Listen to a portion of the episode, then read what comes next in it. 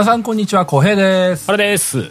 ダンでございます。ゲームなんとか第75回です。はい。はいこの番組ゲームなんとかはゲームがうまくもなければ詳しいわけでもないけれど、ゲームの話がしたくてたまらない3人がとにかくゲームの話をするポッドキャスト番組です。毎週月曜0時配信です。今日も元気に話していきましょう。はい。よろしくお願いします。えー、3人会でございます。連発ですね。うんはい。そうですね。まあ、ある意味、今回はね、どうしても3人で話せやねや、誰かをね、置いていくわけにはいかんだろうというね、本編が、そうだね。日焼けの話ということで。3人でやらねば誰かの心残りがすごいことになるというかね。うんごめんな、待たせてごめんな。いやいや、別に。まあ、ちょうど、まあね、今回はね、ほら、ネタバレを含む回っていうこともあったんで、はいはいはいまあ、いずれにしてもね、発売からある程度、ね、うんうん期間を置かないといけないだろうなとは思ってたんでね。うんええそうだ。ね。あまり近いとね、誰も聞けねえじゃねえかみたいなこともあるからね。うん、そうね。うんうん確かに。まあ今日は本編でね、そう、ゼルダの伝説、Tears of Kingdom、Tears of the Kingdom の話をするんでね。うん。うん。まあオープニングはゆるりと最近の話をしていければなと思うわけですけども。はい。あの、なんだかんだあまり深く聞けていなかった、スターフィールドの話を聞きたいなと思うよ。おお俺とダンさん。サンさんが。うん。え、二人ともあのクリアとかってしてるの？どうなの？はい。一応クリアはしてると言っていいんじゃないですかね。僕は。はい。エディガミ見たと。おうおうおうそうですね。うんうんはい。俺は、うん多分これはもうエンディング直前だなあのラストダンジョンに向かう直前、ん。ラストダンジョンに向かう直前よりもっと言ってるかもしれないな。もうもうもうあとエンディングのボタンを押すだけみたいなところの前で他にもやることがあったっつってサブクエをちょっとちょろちょろやってるみたいな。なるほどね。あれ、あれ取っておかなきゃいけなかったよね？みたいなやつを俺はまだ全然取ってないやつあるんですけどみたいなこう振り返って戻ってこうね取りに行ったりしてるみたいなそんなサブクエ全部終わらせるつもりはさらさらないですけど、あのゲームなんでみたいなね。そうそうそうそう最低限これを終わらしとかないとこれちょっとエンディング見ちゃったらよくないんじゃないのっていう感じになってるんで。それだけやってるのでもうもうちょいでそれが終わりそうっていうほぼほぼほぼほぼ9割ぐらいはやってるかみたいなね体感としてね。なるほどね。メインストーリーはって感じ、でもサブクエは全部つまみ食いしてなんかちゃんと最後までやってるのないんじゃないかなみたいな 感じでは、まあでもうん過去のベゼスダの作品見るとそうならざるを得ないよね。やりきれないよね。うんそうだね。なんか最初こそんな重いサブクエじゃないよねって思って始めたやつが随分これこんな続くんですかっていうぐらいずっと続いたりみたいなう感じ、うん。ん。結構ある印象なるほど。うん。ちなみにそのサブクエっておっしゃってるのは、うん。今回そのいくつかこう表現があるじゃないですか、うん。なんかクエストとそのタスクっていう表現もあって、タスクっていう表現だと、まあ、いわゆる本当に軽いお使いみたいな感じのん。やつで、うん。それとは別でまあそうですね。例えばそのスカイリムだったら闇の一党のルートのクエストみたいな感じでこうそれぞれのなんかこう所属する派閥派閥というかいろんなこうまあ組織があって。分類としては勢力って書いてあったかそうですね、なうんうん。まあ、その勢力の中の何部隊のに入隊するしないみたいな話とかね、なんかそういうのがあったりするんで、うん。まあそういうベセスダ的なねあの流れっていうのは変わらないなっていうふうには感じましたね。そね。そのそれぞれのに属してなんかこうほ本当にこのあっちの方にも属してるのにこっちにも属していいんだろうかっていう気持ちにやっぱりなりながら。そう。今作はしかも結構全部に入れちゃうらしいですね。だからあのうん。相対している勢力にも割と普通に入れちゃうみたいな。入れちゃおいます、ね、前あっちに入ってっからこっちはダメだよみたいなことにならないみたいな。ならないですねうん、うん。だから安心して皆さんあのクエストを始めていただければと思う。そうね。ー。明らか敵対してるっぽいけどなみたいな。いやでも敵対してない。そうそうそう。昔は敵対してたぐらいの印象なのかなわかんないけどうん。みたいな。まあ一応なんかこう停戦中みたいな感じのね雰囲気だったりとかね。個人的にはなんかうんその辺の雰囲気も含めてちょっと AC っぽいんだよな。なんか傭兵っぽいんだよな主人公が。ああでも確かにそれはそうどこの依頼も受けますみたいな。なるほどなるほど。ねなし草というかね。そうですね確かにね。そうそうでもやっぱり最終的にはねもちろん進めていけば、そこの所属する組織を救うんう救世主のようになっていくっていうのは、ん。まあ、基本的には変わらないんですけど、まあ、その中でもいろんな選択肢があって、自分なりのそのそのサブクエのエンディングがこう見られるみたいなね、それっぽいんだよね。その、うん。勢力クエストに関してはかなりこう大きいストーリーがあるっぽくて、うん。それを進めていくとかなりしっかりしたそれはそれで物語になっているっぽいんだよねメインストーリーとは別に、だからそこをやっぱり何個かやらないとちょっとなんか最低限味わった感じにはならないのかなって思ってる節もあるからどこまでやろうかなって思う。ね。なるほどなるほど。つまみ食いはちょっとだいぶもったいないなっていう気持ちになっちゃう。僕は。なるよねそう僕はね多分認識してる限りでは全部やったと思ってるんですけどすげえでもちょっとなんだろうね。そのあれ？あの派閥の人たちの話見てないなみたいなのは僕の中でありますもしかしたら僕が見逃してるだけかもしれないですけどね、うんうんうんうんどこにフラグがあるか正直わかんないもんね。まあ、確かにね最初から全部ねちゃんと用意されてるわけじゃないからね。うんうんうんうん。うん、それこそなんかこう闇の一等クエストをよろしくいきなり連れ去られて、クエストが始ま宿屋るみたいな、ね、で寝るとみたいなね。そうそうそうそうそんなフラグありみたいなやつね。特定の人を殺した状態で宿屋で一泊すると起きたら違う場所にいるっていうまあ僕だから闇の一等クエストめっちゃ好きだったんですけど、はいはいはいあったね。あん。なの懐かしいね。ちょっと調べたりしないとなかなか遭遇しないよねみたいうな、ん。まあ、そういうのもあるかもしれない、まあまあまあそんなことがもしかしたらね、うん、あるかもしれないですけど。うんだから僕はねサブクエ、まあ、メインのクエストもめちゃくちゃ楽しかったですし、それよりもまあまあサブクエが結構味わい深いなって僕としてはいろいろ感じる部分はあります、うんうん。なるほどね、はい。まあそのうちまたね小平さんもやられるでしょうからまあいつになるかわかんないですけどどっかでネタバレ会がね えーあればまたこう思存スタ分おしゃべーフィールりしますけどドに関してはな、僕を待たなくてもいいかなとは思うぐらい。本当に？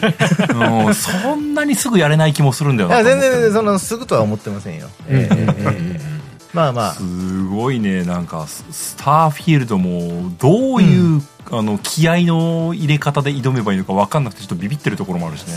いやでも僕はす正直もともとイメージしてたよりも全然なんか普通に終わったなっていう感じでした、どういうそうなんだ。かかったボリュームとして。あーあーなるほどね。ちなみにダンさん何時間ぐらいやったって分かる？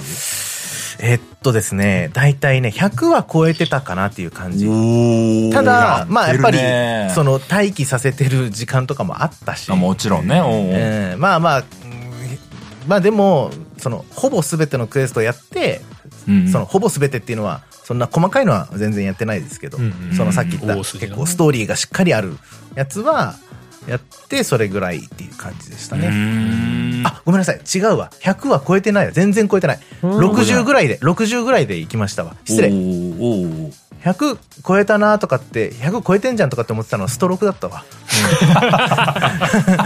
100 えでも超えてんじゃんって思俺ったの。はがうん。まあその状態でサブクエそんなにがっつりクリアしてない状態でプレイ時間が3日と22時間になってんから、3日と22時間か？90とかそんぐらいか？72時間プラス22時だからおーおー94とかか。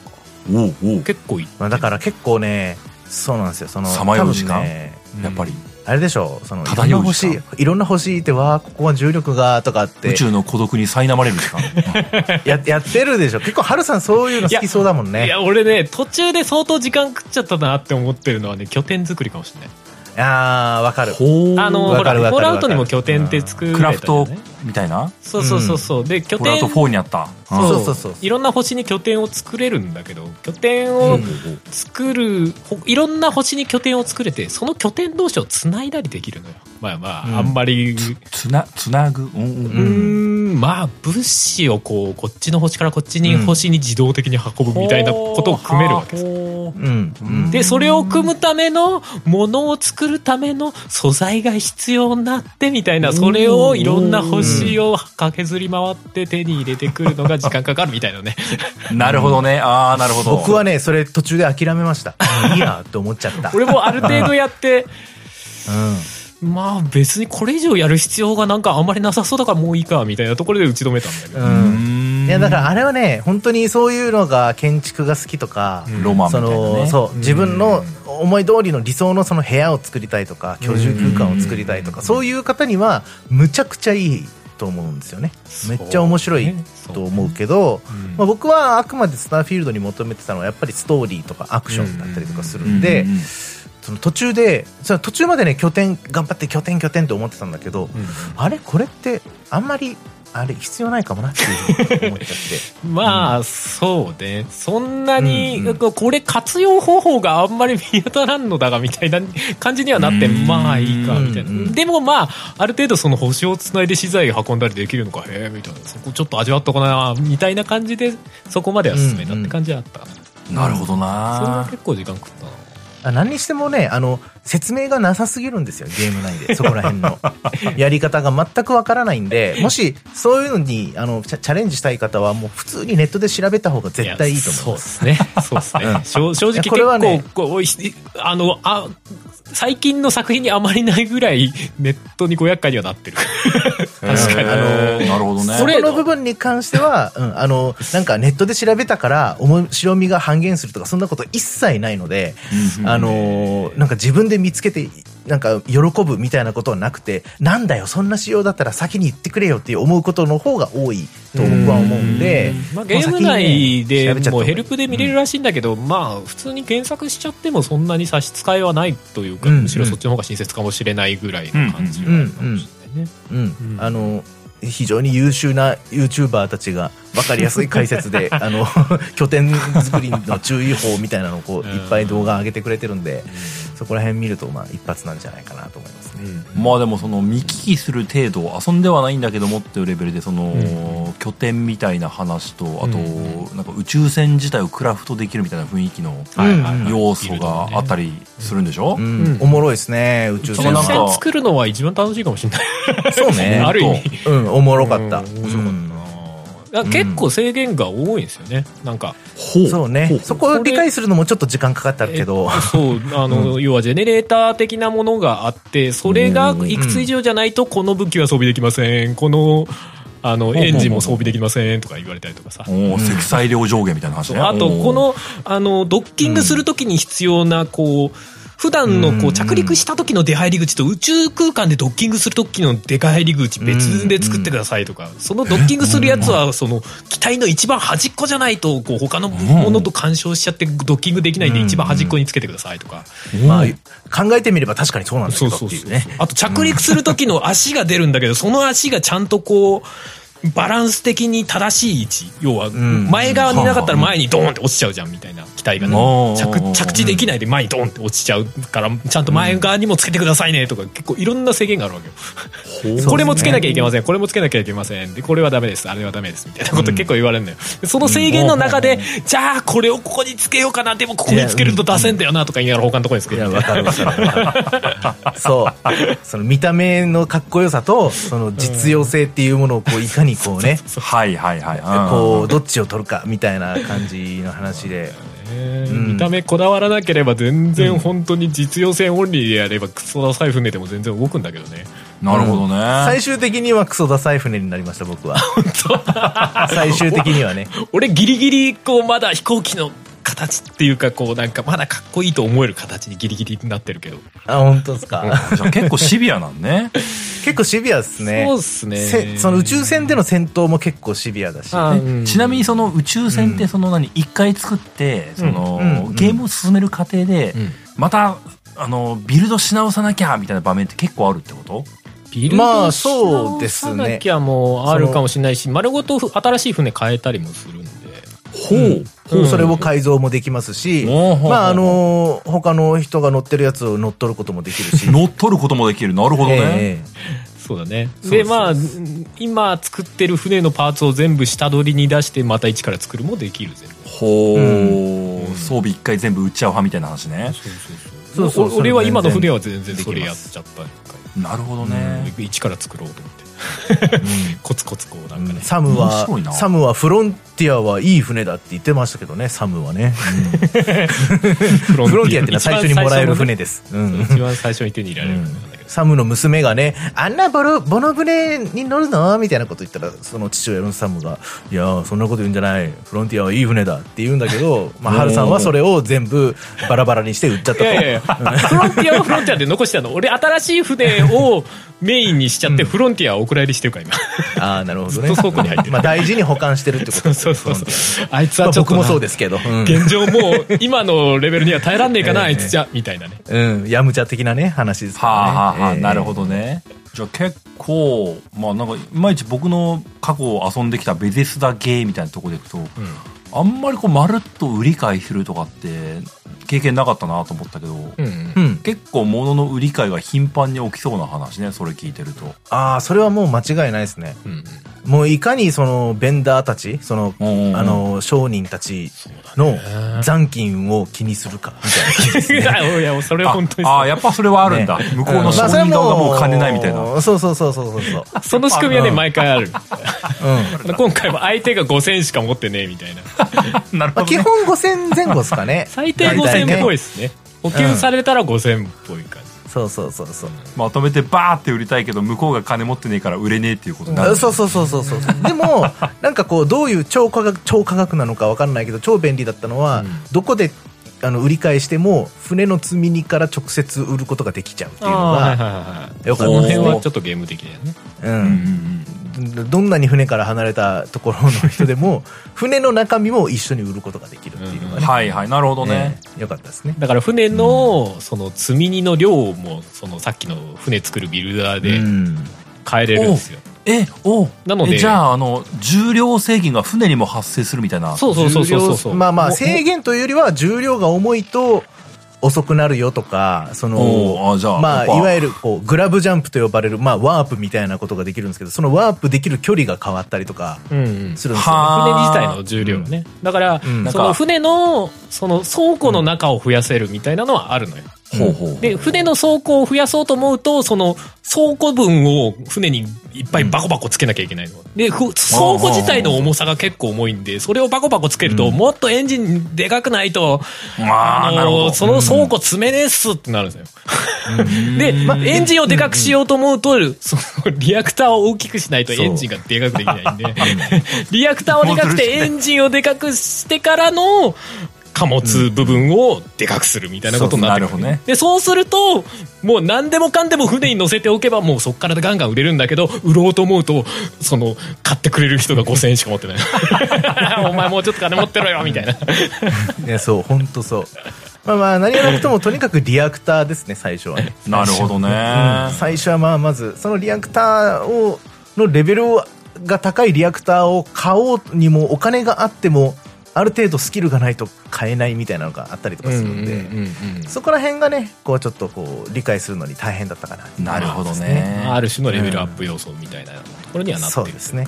うんうん宇宙船の戦いっていうのは絶対どうしても必要になってくるので、うん。後々ね、うんうんあのす避けようと思えば避けられるんですけど普通の敵と戦う分には、うん。だけど、うん。イベント的にこう戦いが発生するところっていうのは、まあ、少なからずあるので、うんまあ、そこでまあまあ本当に弱いと本当にし瞬時計させられちゃうんで。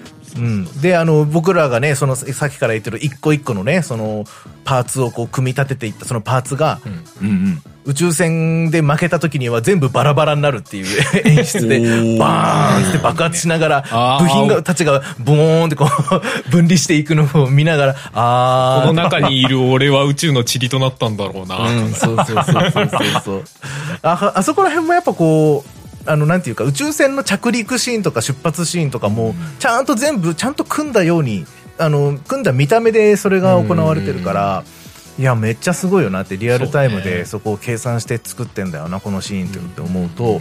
まあまあまあ僕はスターフィールドを非常に評価したくなっちゃう。感じかで多分なと思いますね。船の重心とかも多分、あの、物理演算的なので計算してるよね、あれね。うん、あの相当最初のフロンティアっていうももらえ最初にもらえるそのフロンティアっていう船のまんまだと相当操作しづらいんですよ。それが、まあ、スキルが上がっていったりだとか、まあ、もしくはそのその部品のその精度が上がっていったりとかすると結構どんどん良くなっていくっていうのももうまたプレイヤースキルももちろんあるんですけど、まあ、なのでそこら辺もねそのどどこの部分に重心があるかとかっていうのも結構多分計算されてるんだろうなっていうのは、うん。多分やってみたらすごくよくわかりますね、なるほどうね。ん、そこまで細かいのになぜか燃料については全くこう、まあ、全くってわけじゃないんだけどどこどこかでふなぜか補充されてる燃料と もうなんでかわかんないですけどね。なぜか補充されてる燃料とあと弾が無限っていうね。へえ。それは、ほら、あれだよ、コーラルだよ。ルービコンに行ってたってこだからとそういうことか。だから発売時期が近かったんだね。なるほどね。ねえ、まあでも本当に AC のアセンブリみたいな感じの印象が強かったですね。ああでもそうねあうんのシップビルドは本当にそんな感じだったねうん。おもろまあでも。なんか、今まで遊んだベゼスタゲーで、そういう要素はなかったからなんか、そうだねそこはかなり新鮮で面白かったですね、ね、うん新しい感じがするストイッね。クな内容で逆に面白かった相当気使ってると思いますよ、あそこは。力入れてるでしょうしねうん。うん、そうですね。超大作っていうのは間違いないんだな。まあ強いて言えば僕は地上で走る車とか欲しかったな。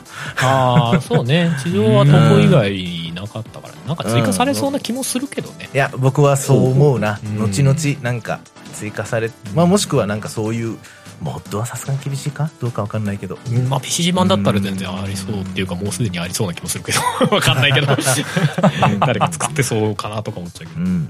なるほどね。遊びてえなと思う一方で、うんうんヘビーだなとも思うよね。いやまあと思う、まあヘビーはヘビーですよ。そうの気合が必要だぜ。で間違いないですよ。ね。いやなんか、あの僕今 FF16 遊んでるから、はいはいはい FF16 遊んだらスターフィールドに行きたいなーって思ってはいたんだけど、うん。予想してないところでさあの、うんリンボーとかインサイドを作ったうん。人たちが、そのコクーンっていうゲームを新しくうんうんうん出しました。ゲームパス対応ですみたいなのが出て、ええみたいになって、えうんええあそそちょちょそれそれにしかもなんか16すげえ評判いいって聞くんですけどって。じゃあ、ちょっと FF16 終わったら一旦そっちかなみたいな気持ちにこう、ビューンっていったからさ。いやそう。俺もススターフィールドの後そのホライゾンの DLC やろうかなって思ってたけどちょっと航空挟んでもいいですかねって気分になってる今。ちょうどゲームパス入ってますしお寿司ってなって。ねそう。すごいなんかさ、あの、まあ、重すぎではない感じのボリューム感の予感がするからさ、ちょうどいいな。ねだと思いたい。実は重すぎじゃないと思いながらこうチュニックみたいなことになってたらどうしようと思うけど。そうだな、そうなったらまたこう、悲鳴を上げながら、面白い面白い。よ まあね。そうね。面白いけどまあまあ別に時間かかってもいいんだけどね。うん。確かに確かそう、なんかこう、何、この全くこう、契約にしないものがこう、急にやってくる感じにね割と唐突な感じありましたねまあ、毎年、なんかそういう要素あるんだけどさ、そういうゲーム必ずあるんだけど、確かにね。カジュアルなものだとなおさらね手出しちゃうようん。全然聞いてなかったんですけど、みたいなこと思いながらね。すごい今楽しみにしちゃってるところだよね。ねうん。そう、まだ全然ね、触れてはないんだけどもね。うんうん。まあ、スターフィールド行く前に遊ぼうかなーって思っちゃったりしてるのがね、うんうん。スターフィールド遠のか、気持ちとして遠のいていったよね、なんかね、すごいね。そうねまあまあ、そんなもんですよ。うん。そうねやりたいものいっぱいあるねまあ、ねスターフィールドはね、言うてここから10年愛される作品にはなると思いますんで、そうね。フォールアウト4もしかり、スカイリムまあもしかり。確かにな、ええ、うん。こっからいろんなあのモッドが出たりだとかアップデが出たりだとか、5年後にはなんかこうスペシャルエディション10年後にはアニバーサリーエディションみたいな感じでこう、ね、どんどんどんどんこう進化していって繰り返し遊んでる人たちがまあいろんな確かにね。こう小ネタをねまとめていって5年後10年後の僕らがその小ネタを見てあこんなんだったんだおもろみたいな。さすがベセスだすげえなこんなところまでこだわってるみたいなのをこうまあ楽しむ、確かにね。そう。だから別にそんな発売当初に遊ぶ遊ばないっていうのは今から考えたらスターフィールドあ違うあのフォールアウト4俺発売当初に遊んだからっていう人聞いたところでなんてことはないじゃないですか別に。まあ。っていう話じゃないですか。ね。だからまあもう本当にいいタイミングで遊べばいいんですよ。うん。まあ確かにね。ええええ。現実、まあうん。実際わかんないけども、多分ゲームパスから抜けるっていうのが考えにくいタイトルだから、まあまあまあそうね。ねなんか確かにね。まあ、抜けることあんのかもしれないけども、うん。まあ、ベゼスタ、ある種、ファーストパーティータイトル的なものなんでしょまあまあそうですね。マイクロフォ。マイクロソフトの直下のはい、ね。そうですね。ね。うん。そう思うと確かに、ある種、いつでも遊べるなっていう安心感はあるもんな。うんうん。うん。そうですねうんうん。なんかあれだよね。なんかそのアップデートの予告もすでに出てるし今後多分いろんな要素を追加したりはあやっぱりあるんじゃないかな。ああいうゲームだし。っていう感じはあるし、なんかいくらでもアップデートできる余地はある気はするね。あるあると思う、うんさっき言ってたまあまあ車が乗り物が出てくるとかっていうのも全然ありそうなシステムだし。なるほどな、うんうん、だなんかそういう意味では最近ねその DLC が出たけどあのサイバーパンク2077とかさ。あなんかあれに近いような感覚はあるんだよな。サイバーパンク、んなんか今一度遊ばねばなんかやばいよね。いやそううそうなのよ。それもやりたいのよ。だからもうえでもでも思いフリックス入るところからなんだけど。そうネットフリックスのねあのサイバーパンクのあのねアニメをねがすごいそうみ見てからもう一回やらなきゃいけない感じっていうのがすごいよね今ね。すごいあるすごいあるのよ。そうでん。あれも結構さあの中のシステム結構がっつり手入れたとかっていう話もあるじゃない？今回のアップデートに合わせて、DLC に合わせて、ね。だからなんか再びもう一回本編からやりなもう一回やってもいいかな性別変えてみたいな とかさ出生変えてとか。そうね出世変えてね。確かに。てるんだよな。そうよね。その気持ちすごくわかる。そうなんだよね。がまだまだこう積まれているゲームが多すぎるぜみたいなこうこの葛藤ね。ちょっと行くっていうには重すぎるゲームなんだよね。一回やってるからなおさら分かってるから、おおって思って。楽しいんだけどな。で、楽しさアップしてるんだけどけどな。いやそうなのよあでもその DLC は確かに吸引力として強いんだよな。やってみたい感じがあるんだよな。評判いいですからね。どうしようかなって感じだね。本当よ。まあでも直接本編とがっつりつながりあるっていうか、割と切り分けてるっぽいく見えるので、うん。DLC だけやってもいいのかしら？どうなん？っては思ってるけどね。いやーどうなんでしょうね。DLC だけやろうって思っても多分ちょっと触ろうって言って触ったらズルズルですよ。絶対そうだよ。いや、うん、まあ、でもやりたいと思ってたしな。俺やったの PS4 だったしな。そうそれあるよね。そう。なんだよ。PS5 のぬるぬるレイトレでやってもいいんじゃないとかさ、思っちゃううよね。ん。思う。すごい思う悩ましいね。悩ましいよ。重いんだよ。悩ましすぎるよ。重いんだよ、ゲームが。でも CD プロジェクトレッドはそのうちあれでしょ？もうまたあのウィッチャーの新作とかも多分出してきちゃうから。うん、ああそうウィッチャーのえリメイクだっけ？新作だっけ？やるんだもんねまあだからもうそっちが出てきちゃったらもうねうん。できなくなっちゃいますからまあまあまあ。まあ言うて僕まだあの買って買っておいてずっと寝かしてますけどねあ、ウィッチャー 3? じゃあもうやりたいよねあいやあの2077はああ、はいそっかそっかそっか。ああ、買ってはいる。買ってもちろんあの発売した当時に買ってますあでも DLC が出て、その後は、こう、大規模コンテンツを追加する予定は今のところないというか、2に向けてやるっつってましたね。だから僕はもうそろそろなんかこうねあの熟してきたなっていう感じですね。やってもいい頃合いか。僕はもうあのエッジランナーズ見てますから。あああーえいいないいね。よかった。よかったっすよ。よめちゃくちゃ面白かった。みんな言うよねそのエ言うよね。ッジランナーズ。いやそれ見てではその要素もちょっとね新しい DLC に入ってるっていう話聞くんだよ。そうみたいです見なきゃね。ねちょこっとだけ映像見ましたけどおおまんまやんみたいな感じやっぱりそうなんだ見なきゃいけないねこれねそうそういうなんかアニメコンテンツとかもね最近はねいいよね。そうね。あ今思い出したから言っちゃうけど僕もラッサスのうん。あとはリメイクやったからさ。やったから今こそドラマ版見なきゃみたいなこと今思い始めてるところもあるし。ねよかったよドラマうん。版よかったよ。そう。そういうのをやってたら終わらねえんだ本当に。いや本当に。それこそあれだよスターフィールドじゃないけどさ気づいたらタスクがどんどん増えてるみたいな。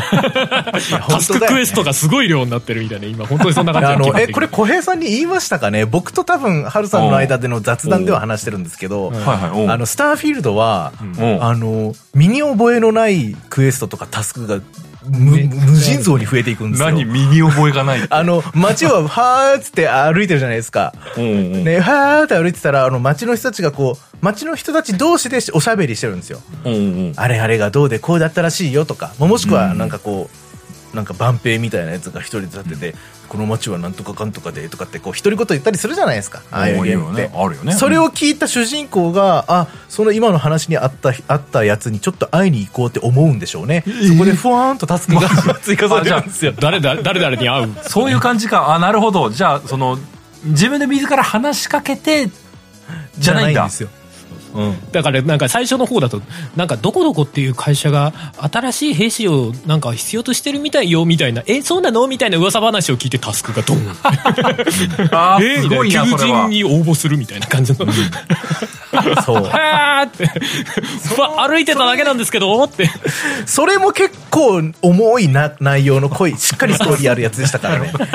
別にダメじゃないんだけど、おもろか確かに覚えきれないよな、それはな。確かにいや、そうそう。だから、タカスクとして一覧になってるから、まあ、ありがたいっちゃありがたいんだけど、もうなんか、すごい積まれてる感はすごいよね、なんかね。気づいたらら歩いてるだけまあでなんかチラシ渡されてるみたいな。はい、どうぞ。いや、そうそうそう。ベセスダとしてはもう本当気が向いたら好きなやつからや,、まあ、やってくださいよっていう感じなんでしょうね。独特だよね、本当に。ええいや、このタスクの付け加え方はまあ、斬新というか、そう承認はないんだな、みたいなね。イエスノーみたいなの全くないの、ちょっと面白いね。なんかこうね、記憶の片隅に主人公が覚えてる、あ、そういえばあんあんなことあったなっていうことなんだろうなっていう。主人公の脳内ストレージみたいになってるね、あれね。うん、そうそうそすごー。う。うん。いいよな。まあ、でもなんかな、うん、やっぱ、ベゼスだけ、まあなんだかんだこう、毎回楽しみにしてるところがあるんで、うんやっぱ遊びたいなという気持ちがありつつ、話した通りでこうね、うん、他にもやらねば感いっぱいあるからな、どう、どうしたもんだかって思っちゃうね。まあ好きなのからやればいいんですよい。や、おっしゃる通り。そうなんええです。結局は最終的にはそうなんです。ね。えええああ、困った。えはい。まあ、お時間的にはこんなもんですかね。本編に行きますか。はいはいははいい。今日はティアキンの話をしますよ。お、うん。まあタイトルに書いてると思いますけども、うん多分今日はがっつりネタバレありになると思います。そうやな。ネタバレありで。そうやな。ん基本はそういう方向でお願いします。はい。もちろんね、こう、序盤ネタバレ、まあ、ネタバレありといえばありなんだけど、ネタバレ薄めで、みたいなことをいう話から、マイルドに話していければなとは思いますけども、多分、うんもう本当ド終盤はこう、がっつりストーリーの話とかしてると思うんでね。ね、終わりの方の話とかね、全然すると思うんで。うん。はい。まあもしね、その、今まさに遊んでる最中だよとかね、これから遊ぼうと思ってるよみたいな方がいればね、うんまあ、まあ聞けるのはまたちょっと置いといてもらってっていうことになると思いますけどもね。うんうんはい。まあ、ぜひとも遊んだ後にこうネタバレありで、ああ、僕はもう遊んだぜっていう人たちがこう一緒に、せやね。ああだったね、こうだったねという気分で聞いてもらえればと思いますんでね。はい。早速本編入っていこうかと思います。い。はい。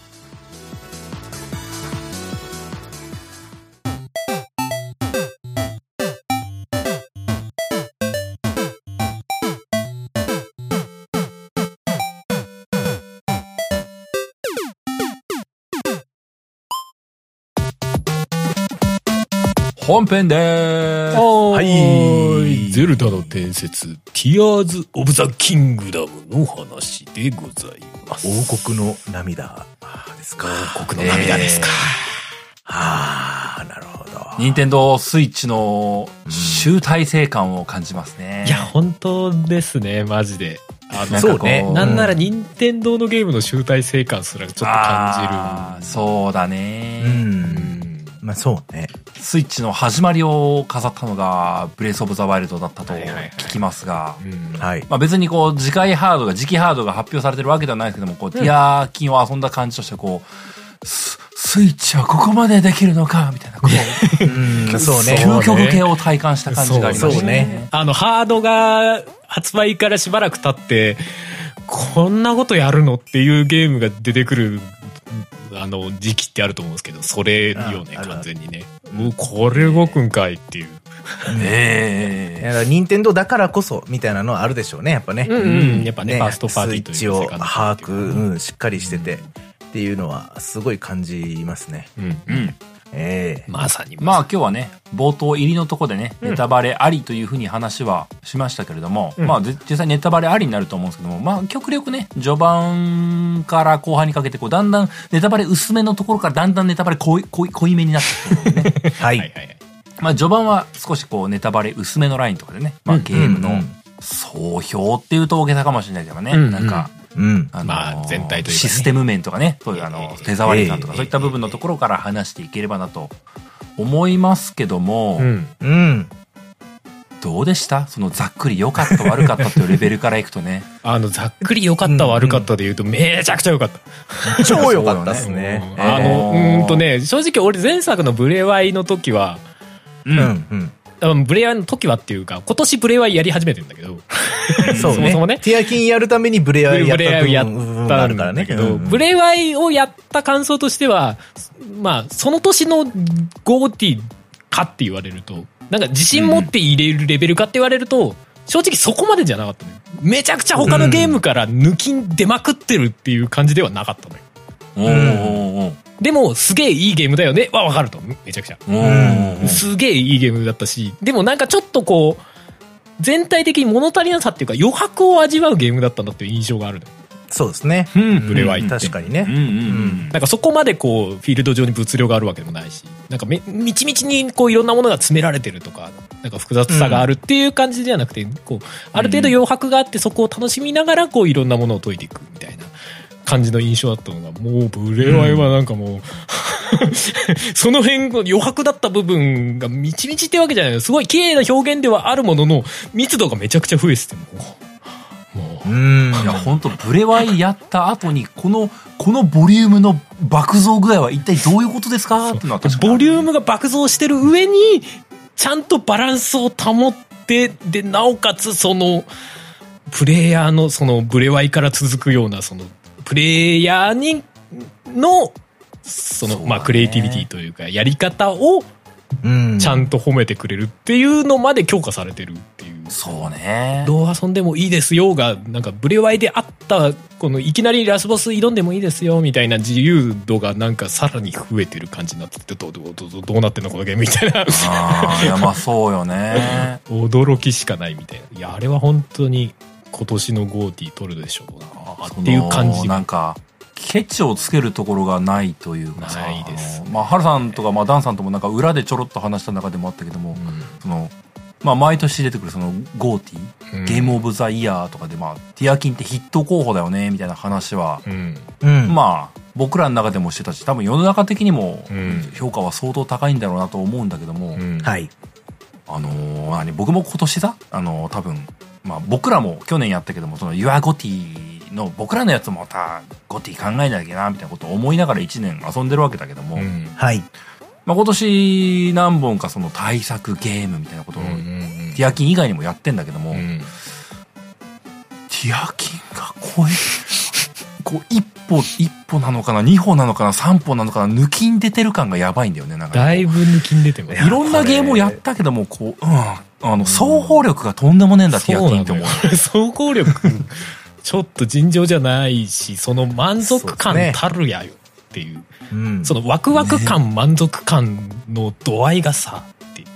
そうね、ワクワク、あんなにワクワクさせる演出をよ、すごいなってやっぱ、ね、演出も、その内容的なものも、今までこう、うん。こんなゲームあったみたいなところもいやでも、うんで、も内容は別に突飛なことをやってるわけじゃないじゃないですか。なんか、そうだね。いや、超他の王道なんだよね。そう、めちゃくちゃ王道で、めちゃくちゃゼルダじゃないですか。うん、うん、うん。ね、うんだから、その、決して、その、新しいことを、もちろん新しいチャレンジもたくさんしてるんだけど、うん。でも、ゲームとしての面白さの本質みたいなところは全く新しいことじゃなくてうん、よりこう普遍的な、今までこすられまくってきたことを、丁寧に丁寧にやるだけ、やってるだけって言ったらちょっと本当あんな神業は他ではなかなか見れないから。やでも、あんな丁寧にやれるのがすごいのよ、そもそも。いや、そうそうそうそう。そうそう丁寧じゃないとこ探すのが大変なぐらいで。、そう、もう、本当にワクワクしたじゃないですか。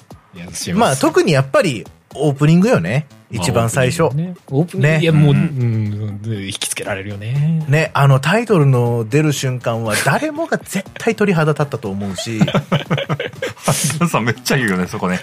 やもう本当にすごかった。なんかもう、始まったぞーっていう感じがすごかったから、かっこよかったけど、鳥肌立つまでじゃなかったけど、え、でも俺他の、の部分で全然鳥肌立つような演出やっぱいっぱいあったよ。え、いっぱいあったよ。うんいっぱいあった。だからもう、うんあそこからもう全部僕は飲まれてしまったというかなるほどなるほど全、部、その、楽しく、うん。これからもらえるものは全部楽しいものみたいなのがもう脳がスイッチ入っちゃったなるほどね。そうそう。まあ、細かいことまで、こう、なんていうのかな、重箱の隅をつつくような見方をすれば、うん多分もしかしたらね、ここがどうとかっていうのはあるかもわかんないけど、もうなんか、いい部分しか見えなくなってしまったって、そうさせられてしまった、そうさせてきた任天堂に、なんかこう、脱帽というか、なんかこう、もうね、有無を言わさぬそのなんていうかゲームとしての質の良さの圧力みたいなのが。あって、それは別になんかこう、忖度とかそういうことじゃないんですよね。圧力って今表現したけど、なんかね、僕は正直スターフィールドにちょっとそれをん求めてた部分があったんですよね。うんうん。うんうんうん。天下のあのベセスだ。あの、オープンワールド、RPG といえば、アクション RPG といえばベセスだ。ここまで散々いろんな伝説を築いてきて、完全新作、さあどうだってなった時に、うんうん。まあやっぱり僕はあそこまでのワクワクを得られなかった。まあワクワクはしたんですよ、めちゃくちゃ。うん、そうそうそう。したけど、レベルは高いんだけど、ティアキンが異常だったのよ。うん まあ心底震えたから、ええっていう。そうよね。いや、今年遊ぶゲームはやっぱティアキンと比較されちゃうからかわいいやそうよ。それは本当そう。いやそめちゃくちゃ思う。いやもう本当しょうがない。しょうがないんだけど。ってあるな、とみたいな。んとんでもないよね、なんか。うん。いやそうね。それでさ、なんかさ、うん全般的にさ、その、まあ、さっきも言ったけどさ、クリエイティビティみたいのをさ、刺激するっていうか、なんかもうゲームなんだけど、一種のさ、ゲームってわりかしさ、その答えを導き出すものが多いじゃない、うん。こう、うんこういうことをしましょうね、みたいうんうんな。あの、こういうやり方があって、とかさ、こういう方法を取ってくださいとかさ、こういう順番でいきましょう、みたいなさ。うん。なるほどね。うん、あるよね。そういうのが、ティアキンはなんかもう一種のチークというか、うん教育というかそうよね。なんかそうよね。その、だ算数だったら1たす2は謎じゃなくて、何たす何は5になりますかみたいな。好きな答えでいいですよあるね。うんうん。なんあか、あいう逆ドイツの方ではそういう教育そうそうそうそう法をしていますねあれの延長線というか、そういう感じがするんだよな。そうですそうだね。ね。いや、ただそこの発想力は何でもいいじゃないみたいな。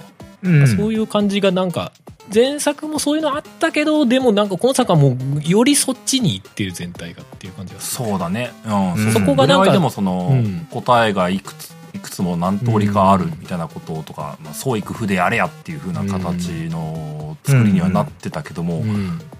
いや、うん、ティアキンはそれをさらにというか、うん。あのーね、あの、ウルトラハンドとかのあの考え方は本当とんでもないというか、どういう発想でこれ作るのみたいなこと思っちゃうもんね。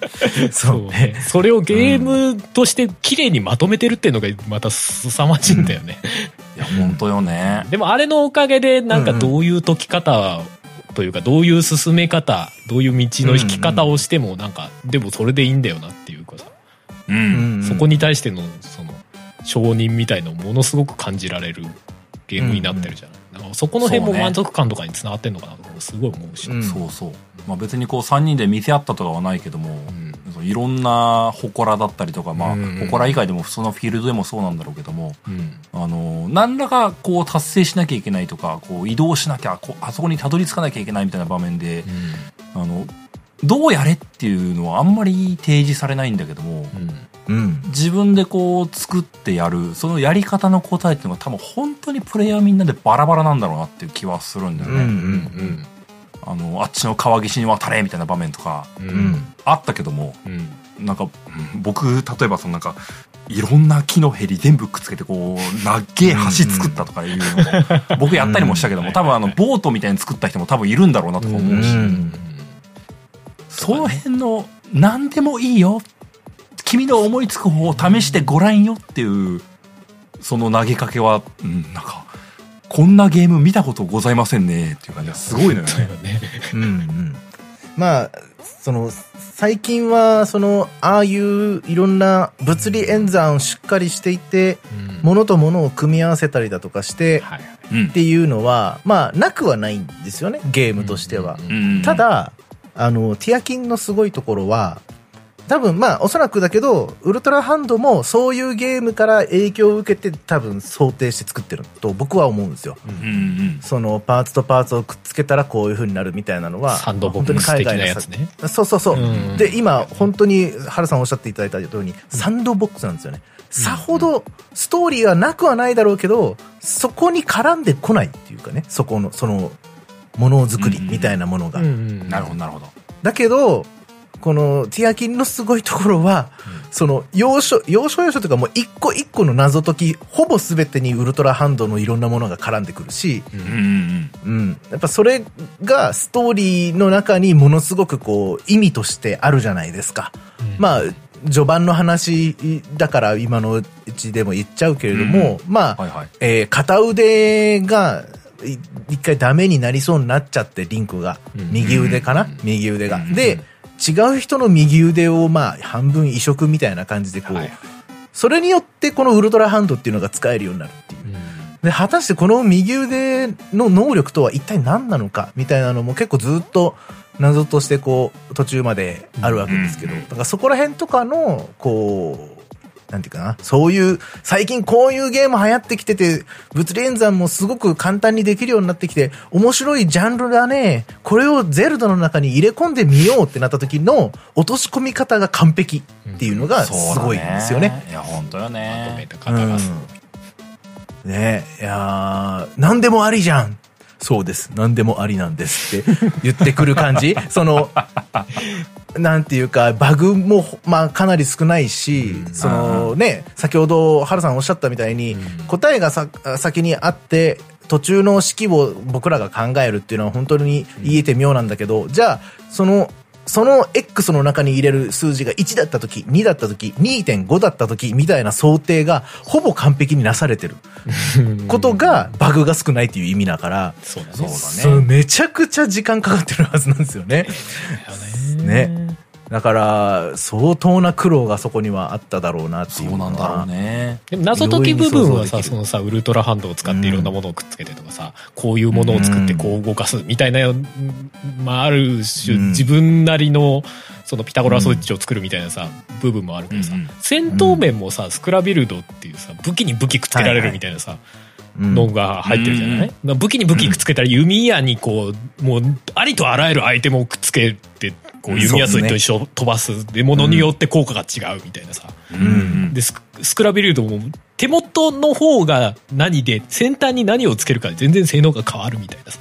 うん。そうですね。先端に重いものつければ岩壊せるけどこうなんか、えっとうん。切る系のものは全然切れないみたいなさ、きうん。切る系のものは岩みたいのは全然切れなかったりとかさうん。なんかその重心みたいなものの概念みたいのもあるんだなみたいなさ。うん。ところとかもあるからうんすごいねみたいな。ありとあらゆるところに想像力働かせるのを前提としてるこのゲームっていう。やばっすね。確かに。スクラビルドもまあ結果的にまあ自分はある程度のなんかパターンみたいなの見出しちゃうけどもさ、うん。あれとんでもねえパターンあるわけだよね、ある。でまあ。多分本当に全組み合わせができるようになってるわけで。うん。で単純に攻撃力だけだったらまだしもさそれにおそらくせ、性能っていうか属性みたいなのがついてるじゃん。そうそうそう。霧とか。そうそう。とまあその打撃とあと多分なんかあんだよな。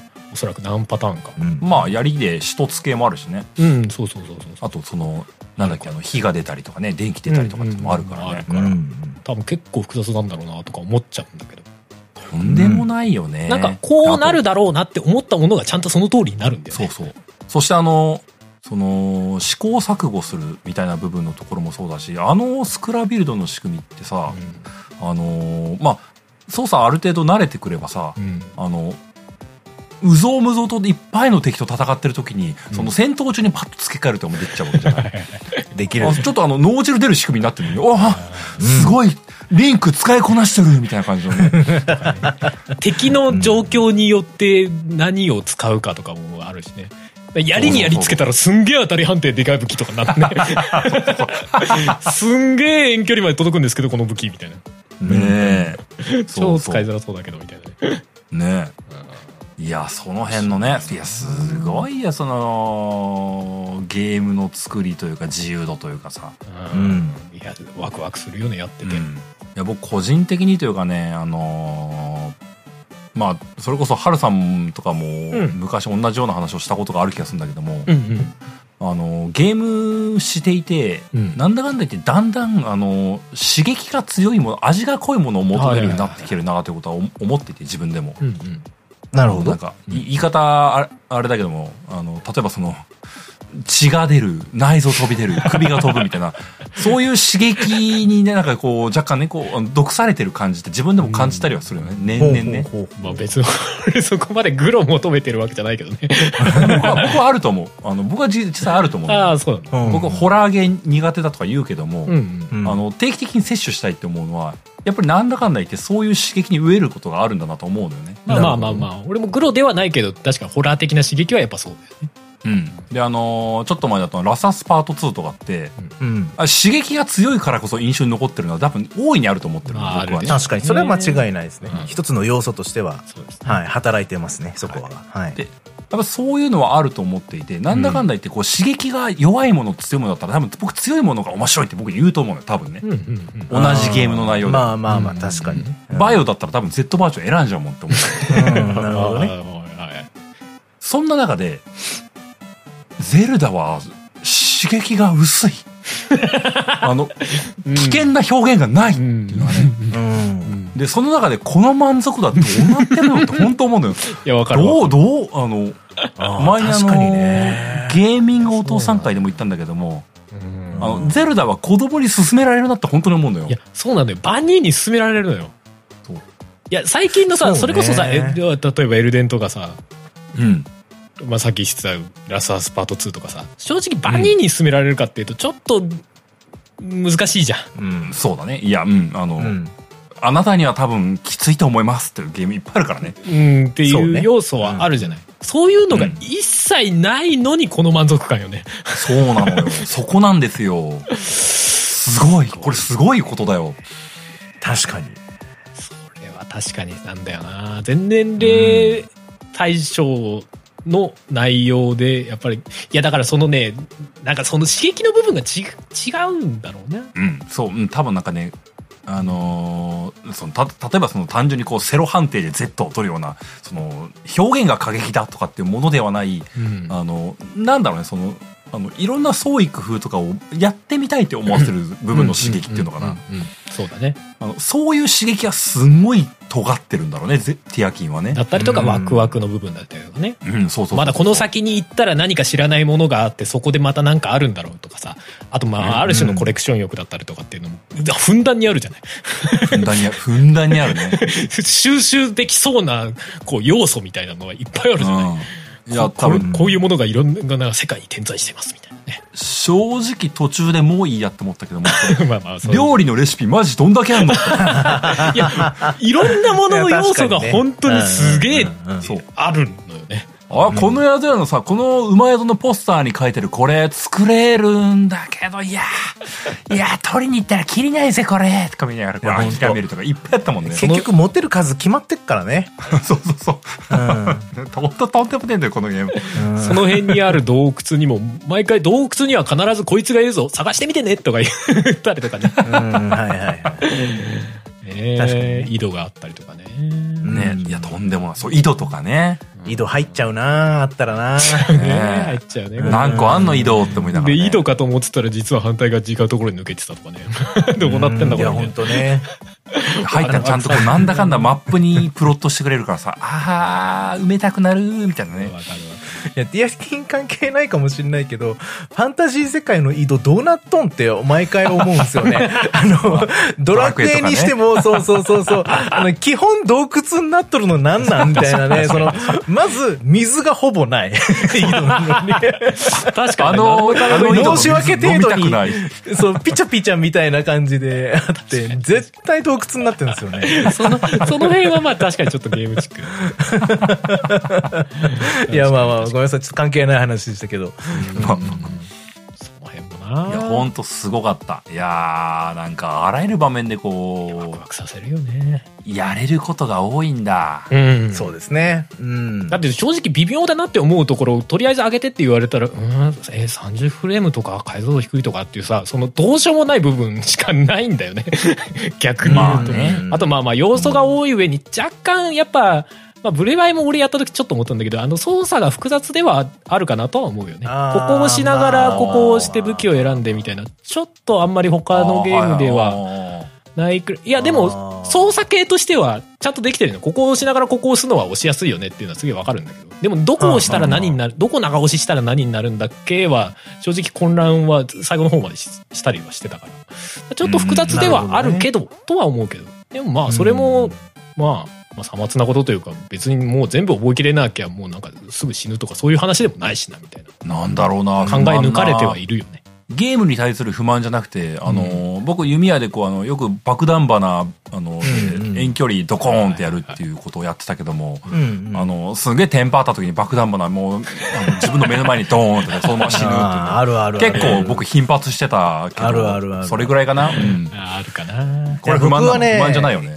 あの、いや、これはある種不満ですけど、まさしくおっしゃる通り、爆弾花のユニアが強すぎるっていうのが、なるほどね。確かに強いよね、あれね。まあ確かに、あのとりあえず打っとけみたいなのあるよね。確かに。うん。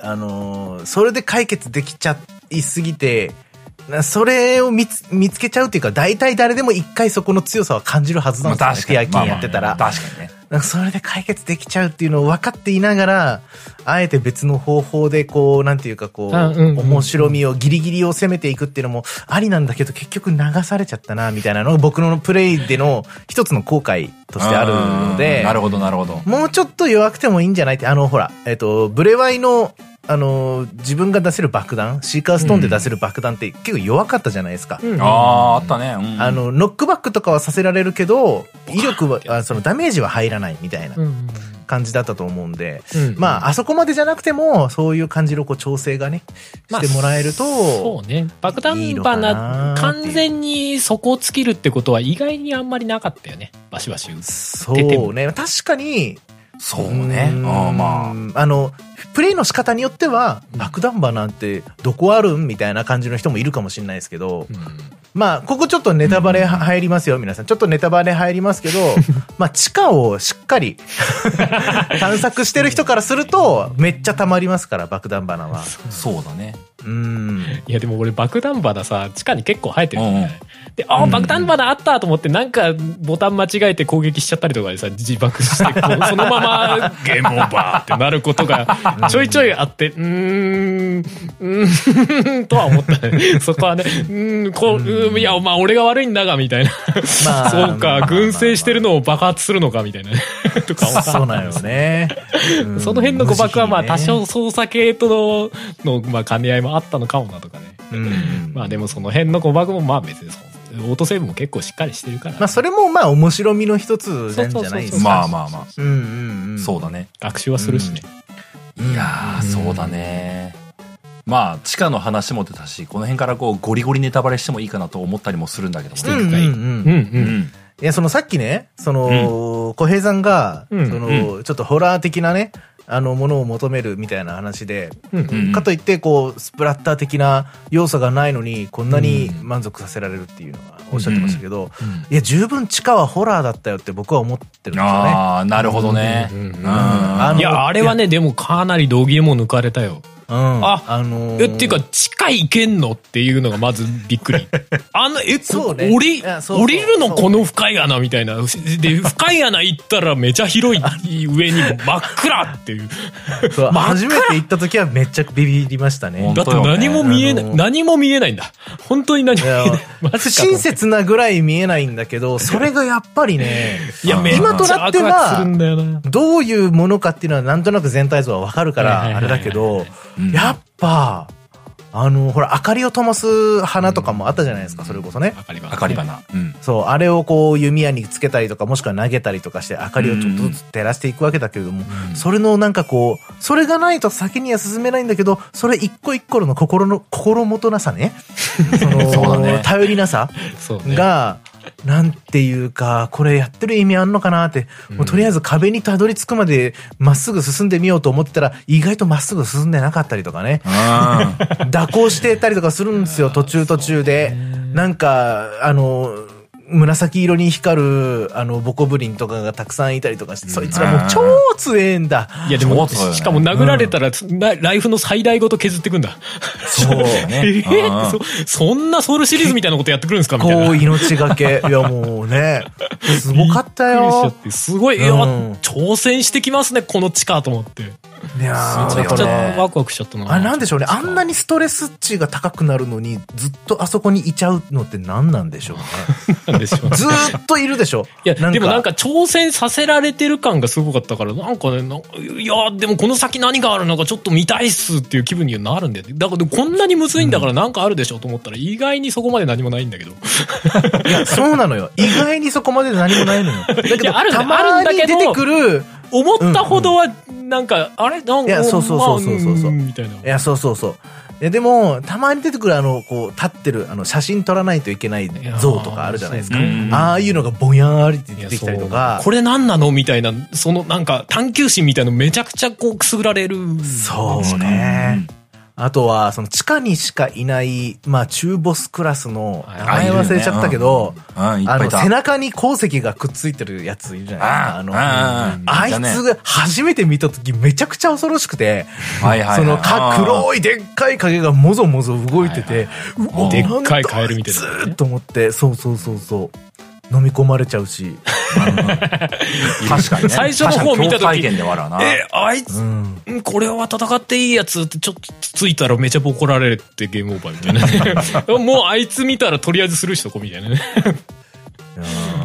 よかった。いや、ああいうやっぱ敵の、なんていうかこう、ね、タイプを分けてしっかり作られてる感じとか。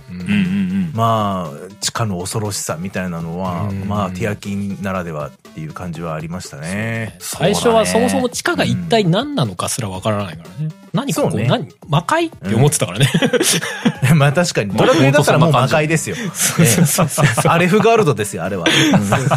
まあでも最後まで行ったところで地下は地下だったとしか言いようがないんだけど。そうね、あの、確かにね、地下は地下だったとしか言い明ようがない。確には、だって語られてないでしょ。そうね、あのーまあねあれが地何なのか底人がうんぬんみたいな入り方したけど、ストーリー的には。じゃあ、地底人っていうものの文明が明らかになったかっていうと全くなってない。ですもんね。でも、通じて言えるのは、あの、ゾナウの技術がそこにいっぱいあったし、ゾナウが多分扱ってた遺跡というか、施設みたいな感じうんですよね。うん。だからまあ地底人とかっていうわけじゃないっていう。そうなのかなっていう感じだね。でもなんか魔人とかもいるしな。何魔人ってみたいな。そう。ポーって何みたいな話とかねはあの辺はまあ、明らかに謎、残した謎ですよ。そうそうそうそう。意図的に。うん。そうだよね。うん。ポーを集めようっつってね。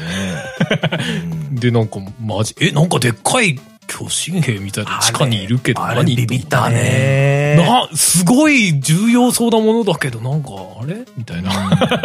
あったね。あれビビった結果魔人って何？ってなってるけど、俺今。うん僕はその謎が解けるものだと思って、ひたすら地下世界を駆けずり回ったけど、楽しかったね。すごいな何もなかったね。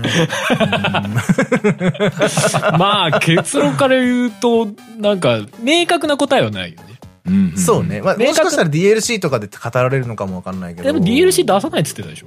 あ、そうなの？用事ないって言ってたよ。うんマジで？インタビューみたいなんで。うん。あ、今回は本ない。当に。やりきった。ああ、やりきったじゃあ、え、やりきってないよ？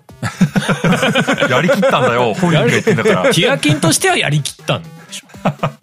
あ、そう。いや、だって、いや、俺、ちょっと確信に迫ってしまうかもしれないけど、俺、ティアキンはティアキンで語ってない部分があって正解だと思っている節がある。いや、もちろんそりゃそうだよ。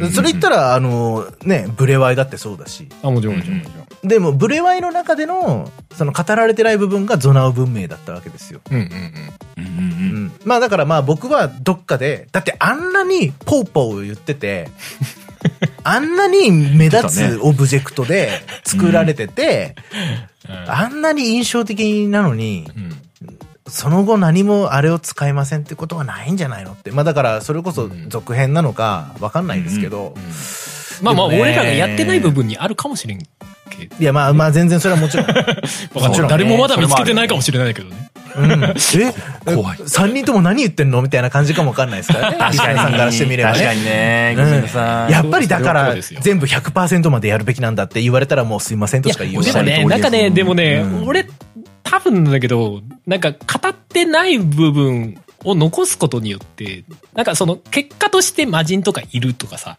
なんかその、うん提示されてる現実はあるわけじゃない。これがこ,、うんここにあります、みたいな。で、うんそこで、そこのまでの道筋というか何があったかの部分は、す自分のクリエイティブで埋めてねってことなんじゃねえかと思うんだよな。そうね全体のおーティアキンってそういうゲームだったじゃんって思っちゃううん。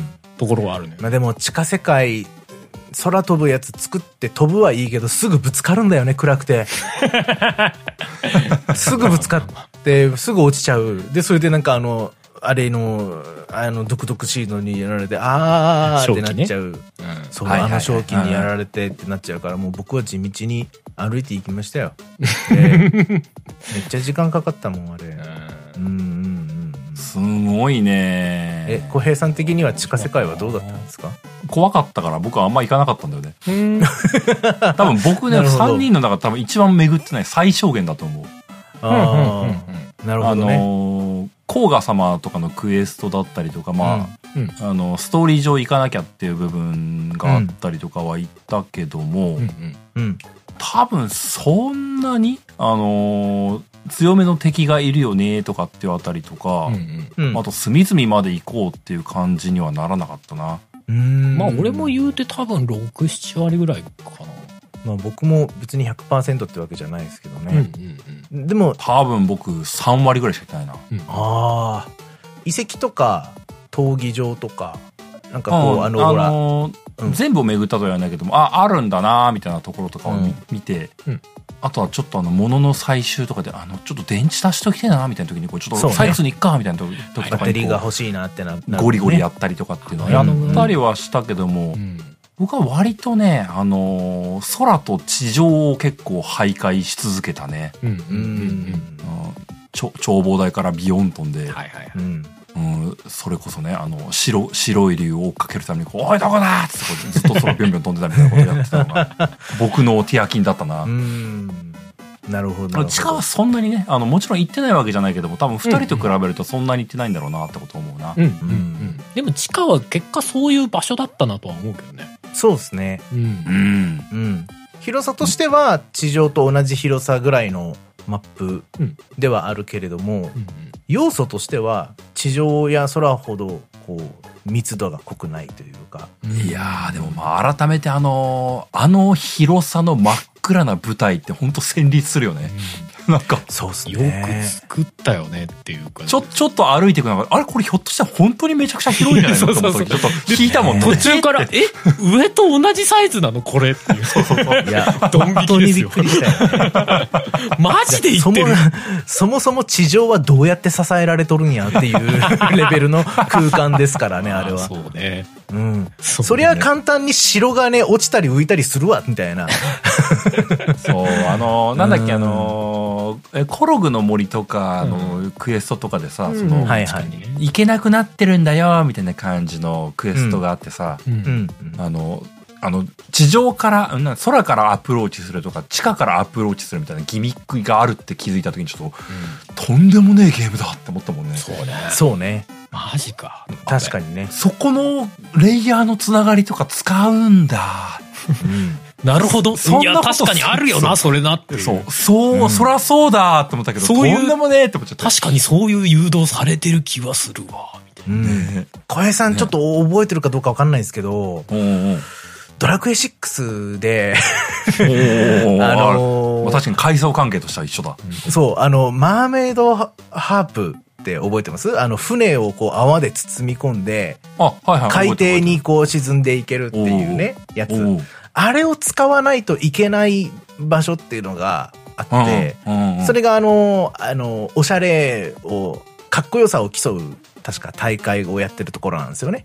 はいはい、ありましたね。うん、あれがマーメイドハープがないといけないところなんですよ。うんうんあれをものすごくお、おなんか思い出したというか、うん。まあでも確かにな、あのー確かに言いたいことはわかるな。その、ドラクエ6の時のうん。ドット絵でやってた階層関係のワクワクってものを、うんディアキンは 3D フィールドでややってるやってる。そうですね。うんその、こっちとこっちが対応してるみたいなのが、その、えっ、と、僕もそれに初めて気がついたのは、下の、その地下で、なんかでっかい根っこが、光る根っこがあるじゃないですか。うんうんうんね。で、あれが、えっ、と、上の祠の位置に対応してるっていうのに気がついたときに、あえ、ってことは、みたいなので、こう、え、ってことは全体、全体広がってるんじゃないのこれ、みたいな。そういうことよね。わーってな、なったっていうので、めちゃくちゃビビったんですけど、まあだからその、そのおっしゃる通り三層構造になっていて、でうん、あの前、そのブレワイの時も、一応その迷いの森なわけじゃないですか、あそこって、うんコログの森って。で、あのーこう、ま、惑わされながら、でも、一定のこう、ルールをの中で進んでいくと、あのー、デク、デクの木のところまでたどり着けるよっていう、そういうギミックだったけど、ああ、迷いの森懐かしいなーって、で上からこう飛んでいくわけですよ。ふわーって行こうと思うと、うなんかこう、全然いけないみたいなのになって。全然、今までと全然違うみたいな感じになる。そうなるよねでも、地下から行けるって分かった時の、あーって。なるほどドラゴン A6 のあの時の感覚が、うわーってこう胸の中に湧き出てきて。いやー、ずっと、あそこは行け、行きたいのに行けないって感じだったんですね。岩山に囲まれてて、あの、うんドラクエ6の方ではね。うんあそこに行きたいけど行けないっていうのが積もれば積もるほど、あの、行き行く方法が分かった時のやっぱこう、快感というか、そうだね。あそれはね、なんか久しぶりだったなと思って、この感覚。あ。うん。ねうん。俺先にさ、あの地下、俺結構早い段階でうろうろしてたのよ。っていうか最初の賢者、手に入れ、手に入れるっていうか、その契約したぐらいの辺で結構地下うろうろうろうろしてたの。うんええだからうん。あの、地上に登るためのさ、あの塔みたいのあるでしょ？地下に。うん。うん。塔みたいのがあって、うんそっから、その、トレループ？トレループトレループ。あれを使うと地上に出れるっていうのは途中で気づいたんだけど、最初気づかなくて、うんあれなんだとか思って。これな、明らかになトーレルフ何専用の意味ありげな。ねそうなんだよ。最初バカだったら気づかなかったんだ。で、途中でそれこそ、あの、迷いの森とかで、あ、うんうん。あ、あれ地下から行くともしかして地上までそのままエレベーター式に上まで行けるわけってなって、うんなるほどって見見つけてたとこマーカーつけてたから、他の見つけたところまで行って、これ上行ったらどうなんだろうとかって、デューンってああ、なるほどねて、。上まで行ったりとかしてね。ああれはやっぱすごいっすよね。その、うん読み込みがあるって分かってるんだけど、うん地続きになってるっていう感覚が、いや、感覚にさせるよね、か。ちゃんとね。ねそうだね。すげえなしかもさ、あれす、地味にここも作り込んでやんなと思ったらさ、トーレルーフでさ、上登ってる途中にキャンセルできるでしょ？できる。あ、できるできる。途中、途中キャンセルできんの？とか思って。そこまでかゆいとこ手届くんですね、とね。だから、ロードじゃないんですよね。なんか、なんか不思議な感じなんですよね。いや、普通のロードじゃないもローんですよドは知ってるんだろうけど、キャンセルができるロードっていう、すごいことやってませんみたいな。だって地下にいながら地上も常にこうね、オブジェクトを準備してたら、うんそりゃあスイッチであんな風には動くはずないですからね。うん。だからロードしてるにしても途中でキャンセルできるロードをやってるってことすごすみたいな。ロードした時点でもう一回地下読み込み直すみたいなことなんだろうけど。うん。あれもすごかったなねそうよね。なんか今作、その、地下から上に上がるっていうのもそうだし、まあ僕は割とその、地上絵があったからさ、あの、うん空から下に降りて、うんどっかに地上絵ねえかなみたいなことを飛び降りるっていうのが結構好きだったのよね。う。うんん。で、空から飛び降りてさ、うん。まあいろんなものが見えるわけじゃない。あそこに祠あるわーとかさ、うんあそこのあれなんだみたいなさ、めちゃくちゃある。なんかね、あの、いや、それを喚起するためのその眺望台で打ち上げるっていう仕組みなんだろうな、みたいなさ。うんそうっていうか、飛び上がらなくてももう空中に島があるの嫌ってほど見えるじゃない？そう、そう、そうなのよ。スタート時点から。地上を調べたいって思って眺望台からジャンプしたはずなんだけども、地上に降りる前に空中に、あ、あの、あの島何っつって、わかる わかる。わかる。行っちゃってさ、あ、なんか寄り道で1時間遊んじゃった、みたいなこと言って。わかる本当に。そう。うん。いや、その、ずっとそれ。卑怯だよってやっぱ思っちゃうの。寄り道しちゃうのって思っちゃうのが、全然ゲーム進まねえよ。いや、って思っちゃうのが、その、あれ、初めてあの眺望台に乗った時に、あれで飛んだ時に、マップがこう解放されるわけじゃないですか。はい、ここの部分が見えましたつってこうマップ更新ってなった時に、一緒に、その空のマップも更新されるんですよね。そうだね。うん。で今だったらまだ間に合うみたいな気持ちで、そのさあまだこの高さだったらあの島間に合うみたいな気持ちになっちゃうんですよ。本当は全然別のところに行こうとしてたのに。そうそうそう。とりあえず行けるから、とりあえず近くの空島行こうかな、みたいなね。そうそうなるなる。で、そ、そっち行ったらそっち行ったで、なんかいろいろギミックあんぞ、みたいな。そう。そしかもそこからまたさらにバーンって飛ばすギミックがあって、さらに遠くの島に。で、あ、いや、ここからだったらあそこの島まで行けそうだとか言ってね。なんとかそこまで行くようになんかスクラビルドじゃねえや、あのね、ウルトラハンドでこういろんなごねごねしてそうそう、これで行けそうだとか言ってそこまで行って、もうまあ、なんかあったりとかする。そうそう。わあ、新しいガチャガチャだみたいなね。わあ、ガチャガチャから扇風機2つ出たよ。オッケーいけるとか言って。え、ちょっと待って、これとこれ組み合わせたらこうなって、みたいなこと言ってと2時間ぐらい。経つん すよね。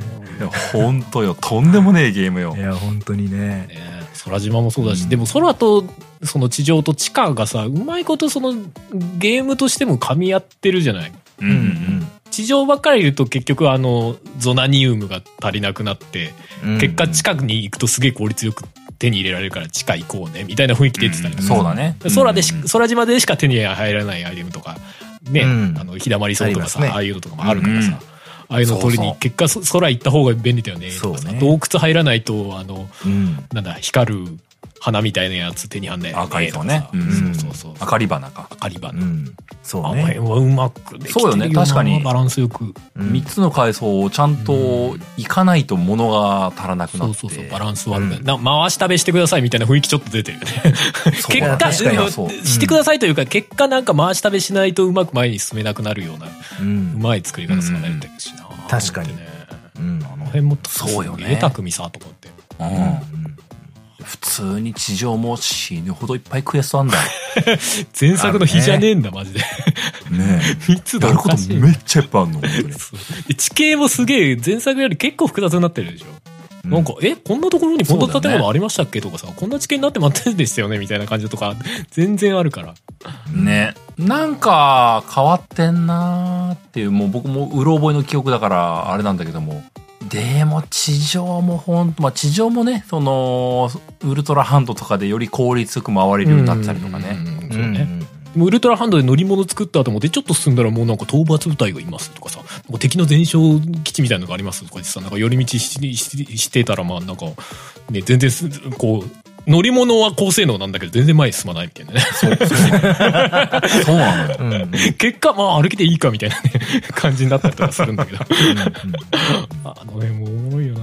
そうよね。ねえ、本当に、な、まあ、僕はエンディングを迎えて終わっ、そのまま終わってしまったけども、うん本当無限レベルで遊べるゲームだなとはいや、ほんとほんと。思うもんね。そうですうね。ん俺も今日収録に合わせてちょっと久々に立ち上げてみたけど、まだ全然行ってないとこいっぱいあったし、ちょっと歩くだけで、あ、こんなとこあったんだ、みたいな、全然あるみたいな。うん。いや、本当すごいよ。あいつの名前何でしたっけ？榎田社長崇拝しているあいつ。え？桜田？ん？桜田じゃないの？あの、持ってるやつか。そう。ちょいちょい出てきて、あの、支かえてる人でしょ？はいはいはいはいはい。看板を。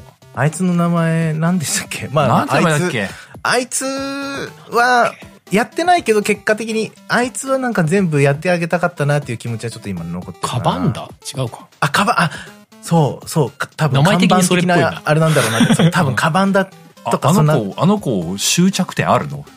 確かに確かに。なんか恐ろしい何人いるのかわかんないけど。何人いるって言い方もおかしいんだけどさ。一まあ、人しかいない。何箇所、何箇所回ってるのかわかんないけど、出会ったのはとりあえずこなしたけども、あの子終わりあんのって。死ぬほどいるっぽいよ。終わらないとさ、終わらないと榎田社長のところに戻れないじゃない、あの子。まあ、そう、そうだけどあ。んなに崇拝する。榎田社長、私が支えておきますからねーって毎回やってる。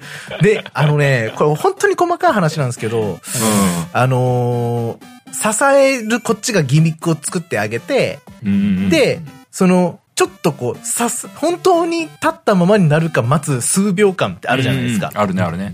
で、数秒間終わった後の、その、わ、立ってるみたいな、君は天才だみたいになった時なった時の彼の表情が、まあ、アホ面なんですよ。可愛くてね。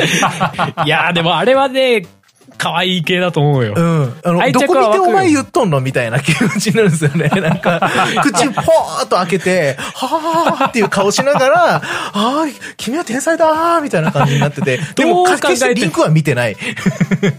どう考えても、あのやりとり頭悪いし。うんでもなんかね別に愛せるんだよな、あいつもな。いやそうなんですよしかもなんかね、その問題を解決してあげるとさ、お礼したいで、何回もやってんで、もっともっとお礼したいとか言って、なんかいろんなもん出してくれるでしょ、なんか、もっともっととか言って。おにぎりくれるんだ、あいつ。そう。そのご、そのご当地で必要なものをくれるんですよね。その寒いところだったら、あの、ポカポカのおやつとかあを、ーあの、よ、自分多分自分用に用意してるのを、もう、持ってけ持ってけみたいな感じにめなるちゃくちゃ喜んでくれるんだよね、あれね。そう。なんかあれが、なんか、ああいうのがうまいよなってやっぱ思いますね。なんか、一人一人のその、モブ、モブじゃないんだけど、そうだね。サブキャラクターたちの、なんだろうね、その、主張というか、なんか意志みたいなものがすごく、俺はこれがしたいんだみたいなのとか、そういうのがすごくはっきり、くっきりしてるなっていう感じがしいいましたね。いい塩梅だよね。なんかねすすげえ押し付けがましくもないしなんか割と本質的なというか感じがするそうですね。う。うん。全然なんかこの年齢で見てもそんなになんか陳腐じゃない感じというかねうんうんうん、そうなんか凄みを感じるじゃないですか。あの、か、あの、カバンだから。その、バカバカしいし、アホ、アホ臭いんだけど、何やっとんねんっていう突っ込みたくなるんだけど、でもじゃあ、ま、同じこと、真似ができるかっていうと、俺はできないっていう。そこまでなんか、人のこと尊敬できないとか、その、その、一人の人をね本気。なんだよね。そう、ねそう、ガチなんですよ。あいつ、あいつが、ガチなのはすっごい伝わってくるから、うんそうだね。すげえなってやっぱ思っちゃうっていうか。ちゃんと人間味はあるよねそうですね。うん。縦サーファーの人たちとかも、なんでそんなに縦サーフィンに、ああ、そうだね。うん情熱を捧げているのかって 思っちゃうんだけど、なんかこうね、縦サーフィン師匠と弟子といてみたいな。うん弟子はこれ以上取らないんだみたいな。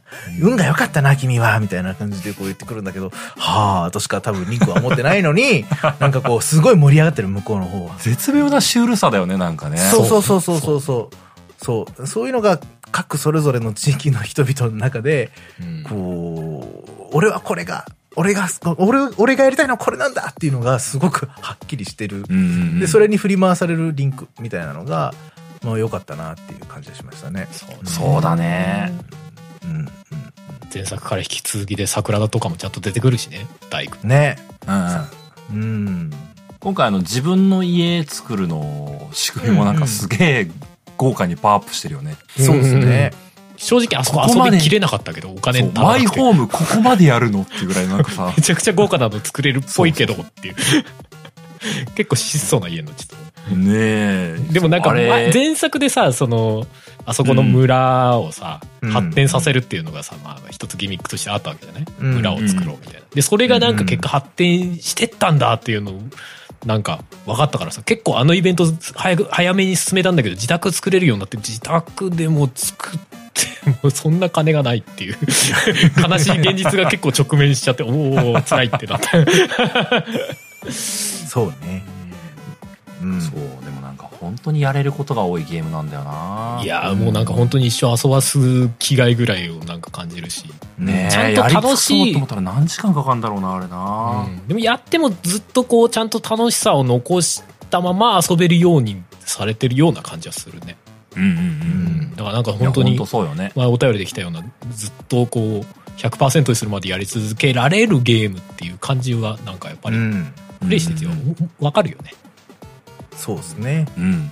その全然100%じゃないけども、あのー、マップのその自分の足跡を終える足名前、うんモードの名前忘れちゃったけどね。うんうん。あれも見ると、結構な移動してんなって思ったからね。そうですね。何百時間も自分の痕跡が見れるってすごいよねあれねあれすごい、ほんとすごいね。こんな機能作れんだって思っちゃったもんね。100時間じゃないかでも100時間ぐらいは見れるよ確かに100じゃももっと言ってたと思うよ、確か。そうだよね確かにねうん。うん。あれすごいよなしかもなんかおもろいっすよね。痕跡もそうだしどこで死んだかまで出るでしょそうそうそう。ここでめっちゃ俺リトライしてるっていうのまで分かっちゃうんだよねうん。あれ見れるのめっちゃおもろいよねあれあ確かにこここう行ったわとかさここで空島行って下降りてうんぬんしてみたいなここでああ地下歩いてますねみたいなそうそう。うん。僕、この眺望台5回ぐらい連続で飛んでるわ、みたいな。あるある行ったり来たり行ったり来たりねそうそう1回目のジャンプではここに行って2回目のジャンプではここ行って3回目はここの地上のここ行ってみたいなそうそうそう。めっちゃあるそう、すごい遊べる要素があったからね。うんうん。まあでもな、ちょっとあの、すげえ深いネタバレの部分になっちゃうんだけども、あんまり無限にも話せないからね、ちょっと話させてもらいたいんだけども。うんい行っちゃいますか、とうとう、そこら辺に。やーそう、話さねば今日収録終わりになと思っちゃうんで。はいはいはいの甲賀様のことでしょ？甲賀様だって自分で言う違う、違うか。自違うか。いや、あまりにもお尻を何回叩いたかもう思い出せないけどもな。甲賀様好きすぎて、そう思言っちゃいましたけど、そうじゃないですね。えあのえすいません、すいません。効果さんもそこそこ話せそうだからちょっとそこまで触れれないけどさ。そうでも個人的にというか僕あの僕の中でねこう、ええ。ティアキンをうんもうこれはあの未来をなかなか超えることができんゲームだと思いうん。痛感させたのはこうやっぱゼルダにまつわる話だなと思ったんですよ。はいはいはい。そうですね。で、うん。まあもろあのーゲームの土終盤からエンディングにかかる話になっちゃうんだけども、はい。だから思いっきりネタバレの部分になっちゃうんだけども、うんうんまあ、うん今作そのゼルダは、はい。まあゲームの序盤で、うんうん。まあ、リンク腕やられマスターソードやられうんうん。でゼルダ姿を消しうん。ゼルダどこ行ったん？っていうのがまあある種ゲームのメインのお話になるわけじゃない、ゼルダを探すというのが、ぜそうそうそう。ええそう。クエストですからね。ね、あのブレワイの時に再会できたのにうん。ティアキンで、ね、ティアキンで頭のところで一緒にいるんだけども冒頭で離れ離れになっちゃったっていうところからが、まあ、ティアキンの始まりじゃない？うんうん。でティアキンの中ではその地上絵を探していってその地上絵で回想シーンみたいなものを見ていてその回想シーンでゼルダが何してたんだっていうのがこう徐々に明らかになっていく中であれゼルダひょっとしてそのなんか竜になる術みたいなのを使ってあれマスターソード復活させようみたいなこと思ってますみたいなことが徐々に明らかになっていくわけね。ね。竜の涙を見ていくと、っていうか地上絵か。そう。見ていくと、なんかああえ竜にあれあれなあれあれあれあれあれ？な竜になったらでも戻れないって言ってるよみたいな。俺ちょちょちょっと待ってどどどういうこと？どういうこと？どういうことみたいなことが明らかになってくるわけじゃない、うんであの僕こ本当個人的にねここすごいなと思ったのがその、まあ、ゼルダが竜になってる。であの空飛んでる白い竜ってゼルダなの？っていうことがまあ、うん。どこかのタイミングでこう頭の中にバシーピースがはまるわけじゃない？うん。うん。であの竜のとこにマスターソードあるんかっつって。うん。で、どっかの眺望台とかからあそこに行くしかねえんだっていうふうなことを思ってうん。そこに向かうわけじゃない。うん。で向かっていくわけだけども、あのーその竜になってるってこともあるんだけどもうん。ゼルダがどういう気持ちかっていうことが全く表現されないうんじゃない。そうね。言葉にならないというか。うん。なる時もまあそこまでは語らないよね。深々とはね。うん、そうね。意外にあっさりといやあっさりだよね。そのシーンだけでいいやね。そうそうそう。あのもちろんその階層みたいなものがあってある程度の説明とかはあるんだけども、じゃあどういう決意でなってでなった後どういう気持ちになったのかでマスターソードを復活させてそれがリンクに届いたある種役目を終えたっていうタイミングになった時に、何にも言葉で表現されないのがねうん。何にも言葉で表現されないんだけども伝わってくんだよねこううわーうわゼルだーってなるのねなる。そこに僕すごい感動しまして。いやー、これは。このゲーム作ったやつとんでもねえなって思ったなんかね。そうですね。いやあそこはちょっとねさすがにしびれたよね。っていうか一番衝撃だったな。そう。ですね。焼きの中。であのそのうん。竜がね白い竜が泣くわけじゃないの。こう一粒大きな涙をとはい。こぼしていくっていうか、うん。ここのゲーム考えた人、な、何を思ってこんなこと作れんのってもね、本当に思ったというか、あの、僕の中でね、こう、あの、あ、あの竜、ゼルダなんだって言って、こう、あの、その、竜に向かって飛んでいくわけじゃない。で、僕の脳内でこう、あ、ゼルダって、僕だよ、リンクだよって走るわけじゃない。はいはいで、こう、捕まって、あの、あ、マスターソード掴んだ、こう、あ、ちょうど頑張りゲージめっちゃあります、大丈夫ですって言って、こう、引き抜いて、引き抜いた時に、あの、僕のね、あの、まあ、別に予想してたわけじゃないけども、引き抜いてマスターソードを、復活ちゃんと受け取りました。ゼルダの思いを受け取りました。ってなった時に、あれ？これで終わりなって思ったのよ。ゼルダが、そこで役目を終えて、あれ？ゼルダとここで離れ離れで終わるの？ってことがこう、腑に落ちなかったというか、なるほど、ね、いやもちろんその決意がどうのこうのとかってことはあるのは分かってるけども、ゲーム的にもあのー、メインクエストでさ、ゼルダを探すみたいなメインクエストあるじゃない？で、それがクリアにならないというか、あの、いや、ゼルダ見つけたってなったけども、見つけたのクエストがクリアにならないのよ。うん。このクエスト終わってないってことがこう、突きつけられるのね。でも、あの、ゼルダと、あの、コミュニケーションを取る手段が全くなく、あの、うん、一旦、何もやることなくなるっていう状況にななるのよ。マスターソード抜いた後。うん、まあまあまあまあ、まあ、そうね。確かに。そこが僕めちゃくちゃ腑に落ちなくて。うん。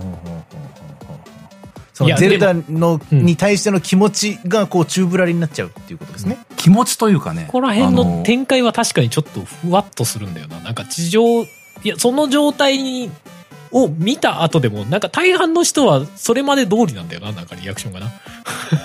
地上で話したとしてもなんか。あまあ、ゼルダ探してる人と話しても、なんかリンクがそのことを伝えてないのかもしれんけど、まあねうん、いや、なんかプルワだけはなんか、うんあ、そうだったんだぐらいのリアクションをしてくれてたような気がするけど、他の人なんかあんまりリアクションもなくて、なんかあれ？なんかあれ、ね、リンクでもそれ見たよねって思いながらなんか、むしろリンクが言ってないのかこれはみたいな多分僕の中では、いや、勝手なこれ、勝手な妄想ですよ。うん。あの、い、その、なんていうハイラル王国を唯一支える、その、あの、王家の地ってもう、ゼルダしかいなかったのに、うん、その血が途絶えてしまっているという現実なわけじゃないですか、当時からすると。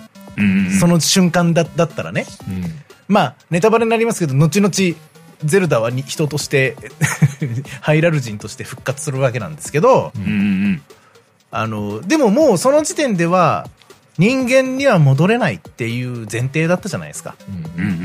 だから、その、言えないよねっていう気持ちにはなりました、僕なるほどね。いや、もう一番重要な秘密じゃん、これってって思いましたね。確かに。プロアぐらいにはもちろん言っても、下々のものには言えないっす、みたいな。こっから王国どうしていこう、みたいな感じはすごい。じゃあそのゼルダを探せのクエストがなくならないのは、そのリンクのこう迷いみたいなのを反映してたってこと？なるほどね。あいや、あの、未だに僕は、そのさっき DLC うんぬんって言ってたのは、うん、あの、えっ、ー、と、クエストクリアした時に、うん、なん、何、何々クリアみたいな感じで出る、うん、出たじゃないですか。うんうん、それぞれのクエストでね。うん、で、いあの大命題のゼルダを探すっていうやつが、うん、最後の最後に、まあ、本当のエンディングを迎えた時に出るんですよ。うん、だけど、あの、色が違かったんですよね、色が。あの、他のクエストクリアした時は、ちょっと何色か具体的には忘れたんですけど、多分黄色っぽい感じのそのクリア感がある感じだったんですけど、グレーだったんですよ。最後の。ゼルダを探だから僕が、本当の新エンディングにたどり着いてないか、これは DLC で、なんかもう一つ二つなんかあるのかもって僕は思ったんですよね。ああ、なるほどね。あえて色変えてるやん、みたいなのが。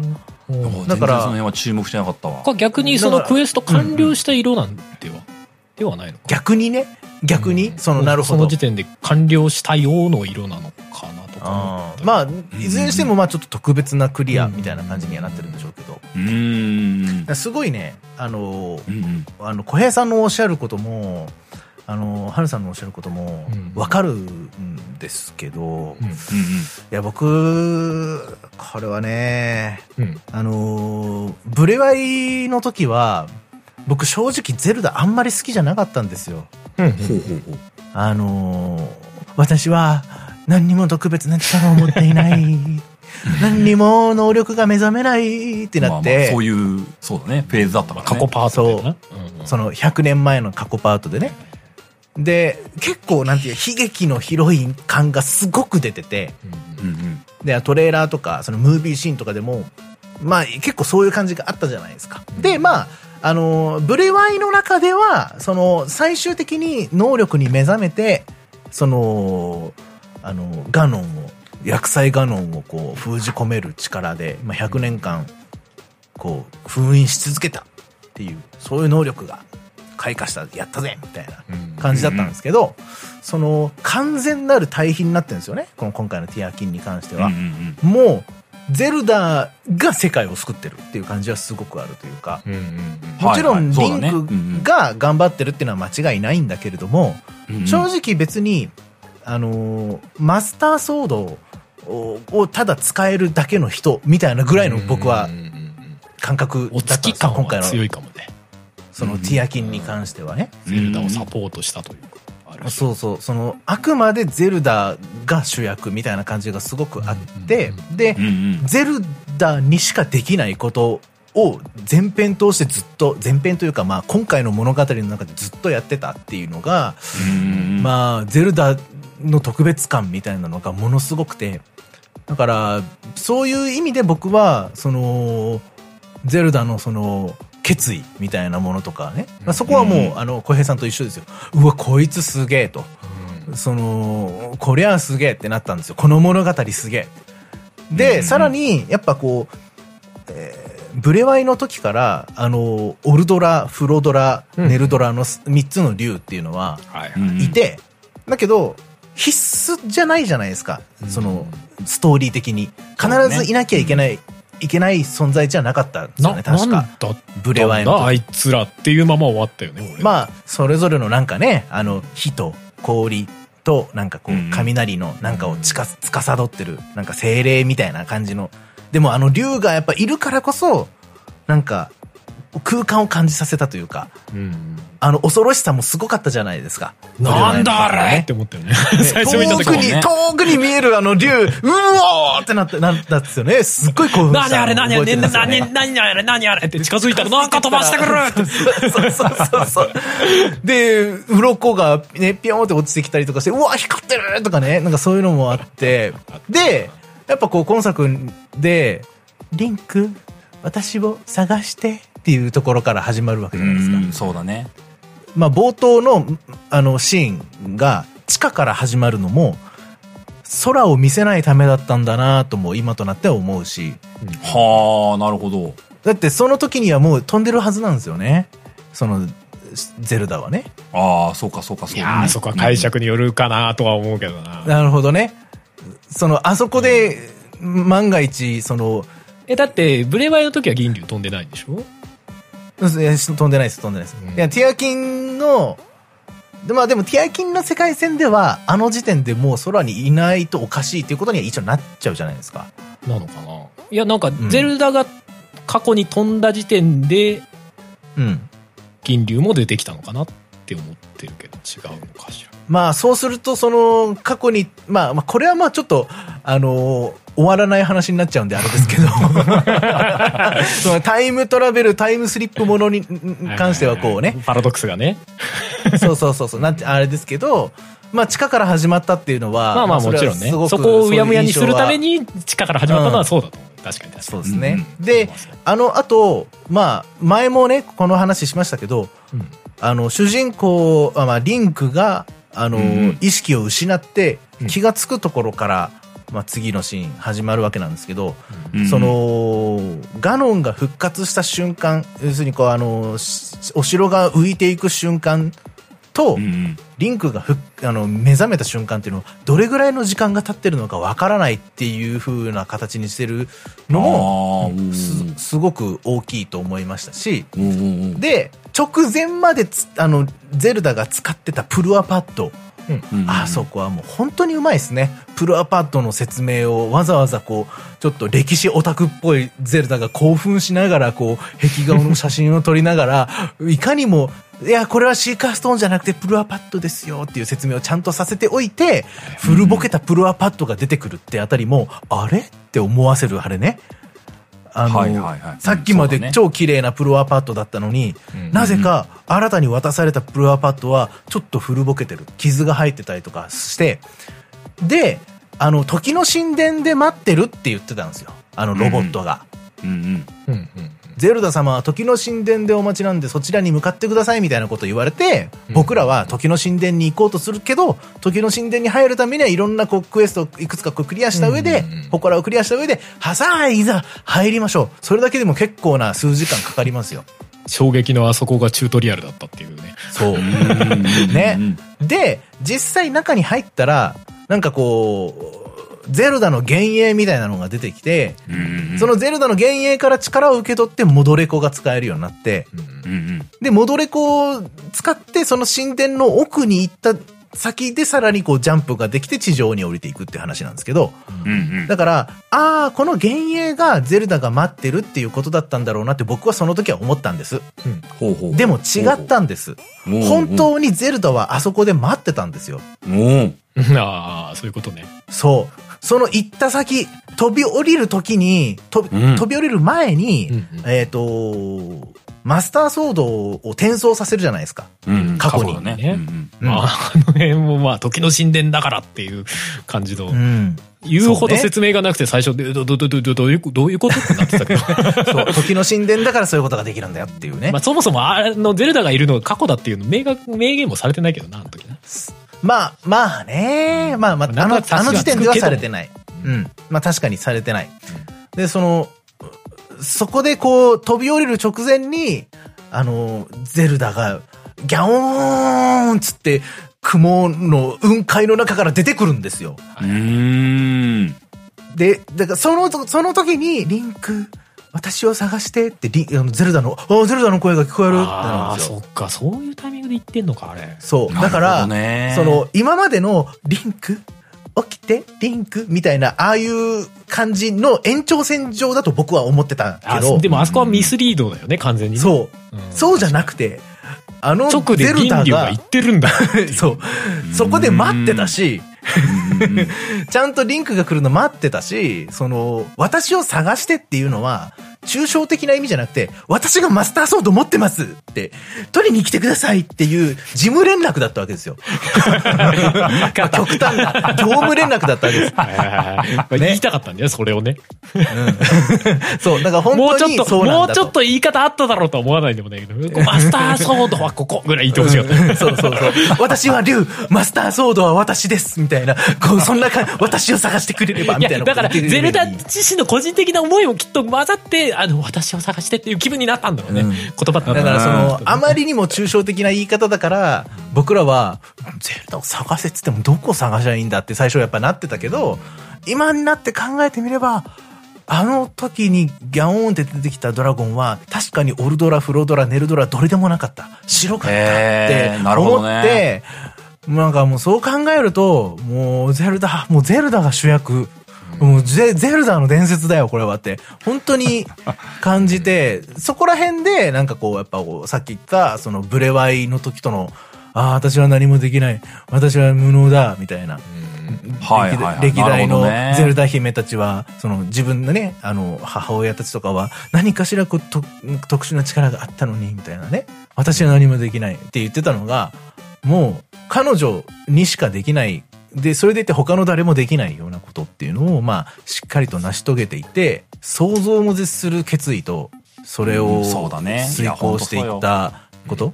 うん。それはやっぱりこう、度肝を抜かれたし、なんかこう、神戸を垂れるというか、頭が下がるというか、うーん、なんかこう、王族としての、なんか、うんうん。尊さみたいなのを感じたんですよね。初めて僕はゼルダに。なるほどね。うん。なんか、僕の中では、なんか、自分の問題だけをか頭に抱えてる、悩みとして抱えている姉ちゃんみたいな感じだったんですよ。ブレワイの時は。自分が、うん自分がみたいなところはやっぱ感じてたんだけど、もう、全部ね、自分の身を捧げて、ね、ハイラル王国のためにやってるっていうのがすごい感じたから、うんうんうん。うんそれはすごくね、対比になってて、めちゃくちゃ良かったなと。これはブレワイやっぱりやってたら、そういうことだね。やってるからこそ感動思うことを、ね。うん、それは得られるっていうのがあるから、うんまあちょっと大変やけどまだやってない人はぜひブレワイからっていうのはやっぱこう 言いたくなっちゃいます。ここまで話しといてね。ティアキンの難しさのもう一個あるとしたらそこだよね。ブレワイからやらないとティアキンがティアキン単体でももちろんおもろいんだけど。おもろいんだけどかなり続きでやった方がやっぱり感情移入具合が全然違うっていうのはある。甲賀様確かに穴に落ちてったわ。ー みたいなね。つながりもちゃんとあ穴に、る穴に落ちて確かにって、この地下にたどり着いてたんだみたいなのとかも、もう含めてね、まあ、いろんなつながりがあるから、だからそのまあ、ブレワイの時には意味がないけど、雰囲気作りとして最強だったあの3つの竜っていうのが、今回の設定でめちゃくちゃ生きてるうんうん。わけですよ。なるほどね。あそこで、そう、白竜が出てきた時に、プレイヤーからすると、ああ、いたいた、あの3匹の竜のどれかなんだな、みたいなぐらいのしかあ、ドラ思わゴンいたないじゃないですか。よねーって思うけど、ねでもドラゴンいたよねじゃなくてめちゃくちゃ重要な、しかも違うドラゴンだった。そう。これが前作に、あの3つの竜がいなかったら、え、竜なんていたこの世界にっていう風になっちゃうわけですよ、あそこで。確かにね。そうだね。だからこの竜がなんか重要なんだなって思っちゃうんだよね。で、それを思わせないようにうん。前作でいたのかって思わせるぐらいの。ぐらい、まあそんなことはないはずなんだけど、だから前作の設定をうまく使って、ってるよね。そう、ミスリードさせてるわけですよね。なるほど。な。いや、めちゃくちゃだからね、良かったですね。素晴らしいね。うんそうか。竜に関してはそういうふうに、そうかね。なるほどね。いや僕はあ、あくまでこれは僕の感想ですからね、皆さんね。うんうんあのーまあ解釈はそれぞれですね。開発された方がね、う んどういう意図でやったかっていうのは分かんないですけど。事象に対して。ただ、じ、事実、すその、まあ、そのタイミングで白竜が出てくる。うんうんあ、白竜だっけ？銀竜だっけ？が出てくるの白竜は、白竜か。うんうんが出てくるのは、まあ、事実だよねっていう。まあ、そこからだからどういう道筋を想像するかっていうのはあなたに任されてますよっていううん感じはあるね。そうよね。うんそうですねだから結構謎な部分は本当に多いもんね。多いですまねあ。そもそもなんでゼルダ過去行ったのかとかさ。うん。その部分も、うんまあ、な納得いくというか、な、説明的な説明は何もないじゃない。とりあえずガノンが復活しました。で、なんかそれの、なんか巻き込まれて、なぜかゼルダは過去行っちゃいましたっていううん。感じではあるし。いや、でそもそもなんでリンクスタート時点で空島いたのとかさ。うん。ね。ね。で、前作でいたガーディアンとか真珠はどこ行っちゃったのとかさ。ブレアイのうん。前作の祠はどこ行っちゃったのとかさ。もうめちゃくちゃあるのよ、いっぱいわかんないのが。で、何も説明はされてないんだけど、でもなんかそれらを、こう、なんか、説明がされてないがゆえに、それらがパーツとして全部あって、うん。そこを、じゃああなたはそのパーツをどう組み合わせますか、つなぎ合わせますか、を、なんか、含めて、自分でクリエイティブな発想で考えていいですよって言われてる感じはするね。さっきの話。なるほど。ね。俺はなんかそんな気はしてたから。割とエンディングとかもそんなような延長で、最終的には受け取ったかな。なるほどう。ん。そうね。その、まあ、ゼルダが人間として復活するのはどうなんだっていうご意見がいろいろありますけれども。はいねどうですか？お二方としてはどう感じますか？そこら辺は。僕はもう嬉しいしかなかったね。うん。やったって。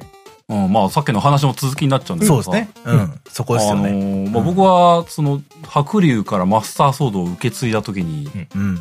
ゼルダの探せがクリアにならなかったんですよ。はいはいうん。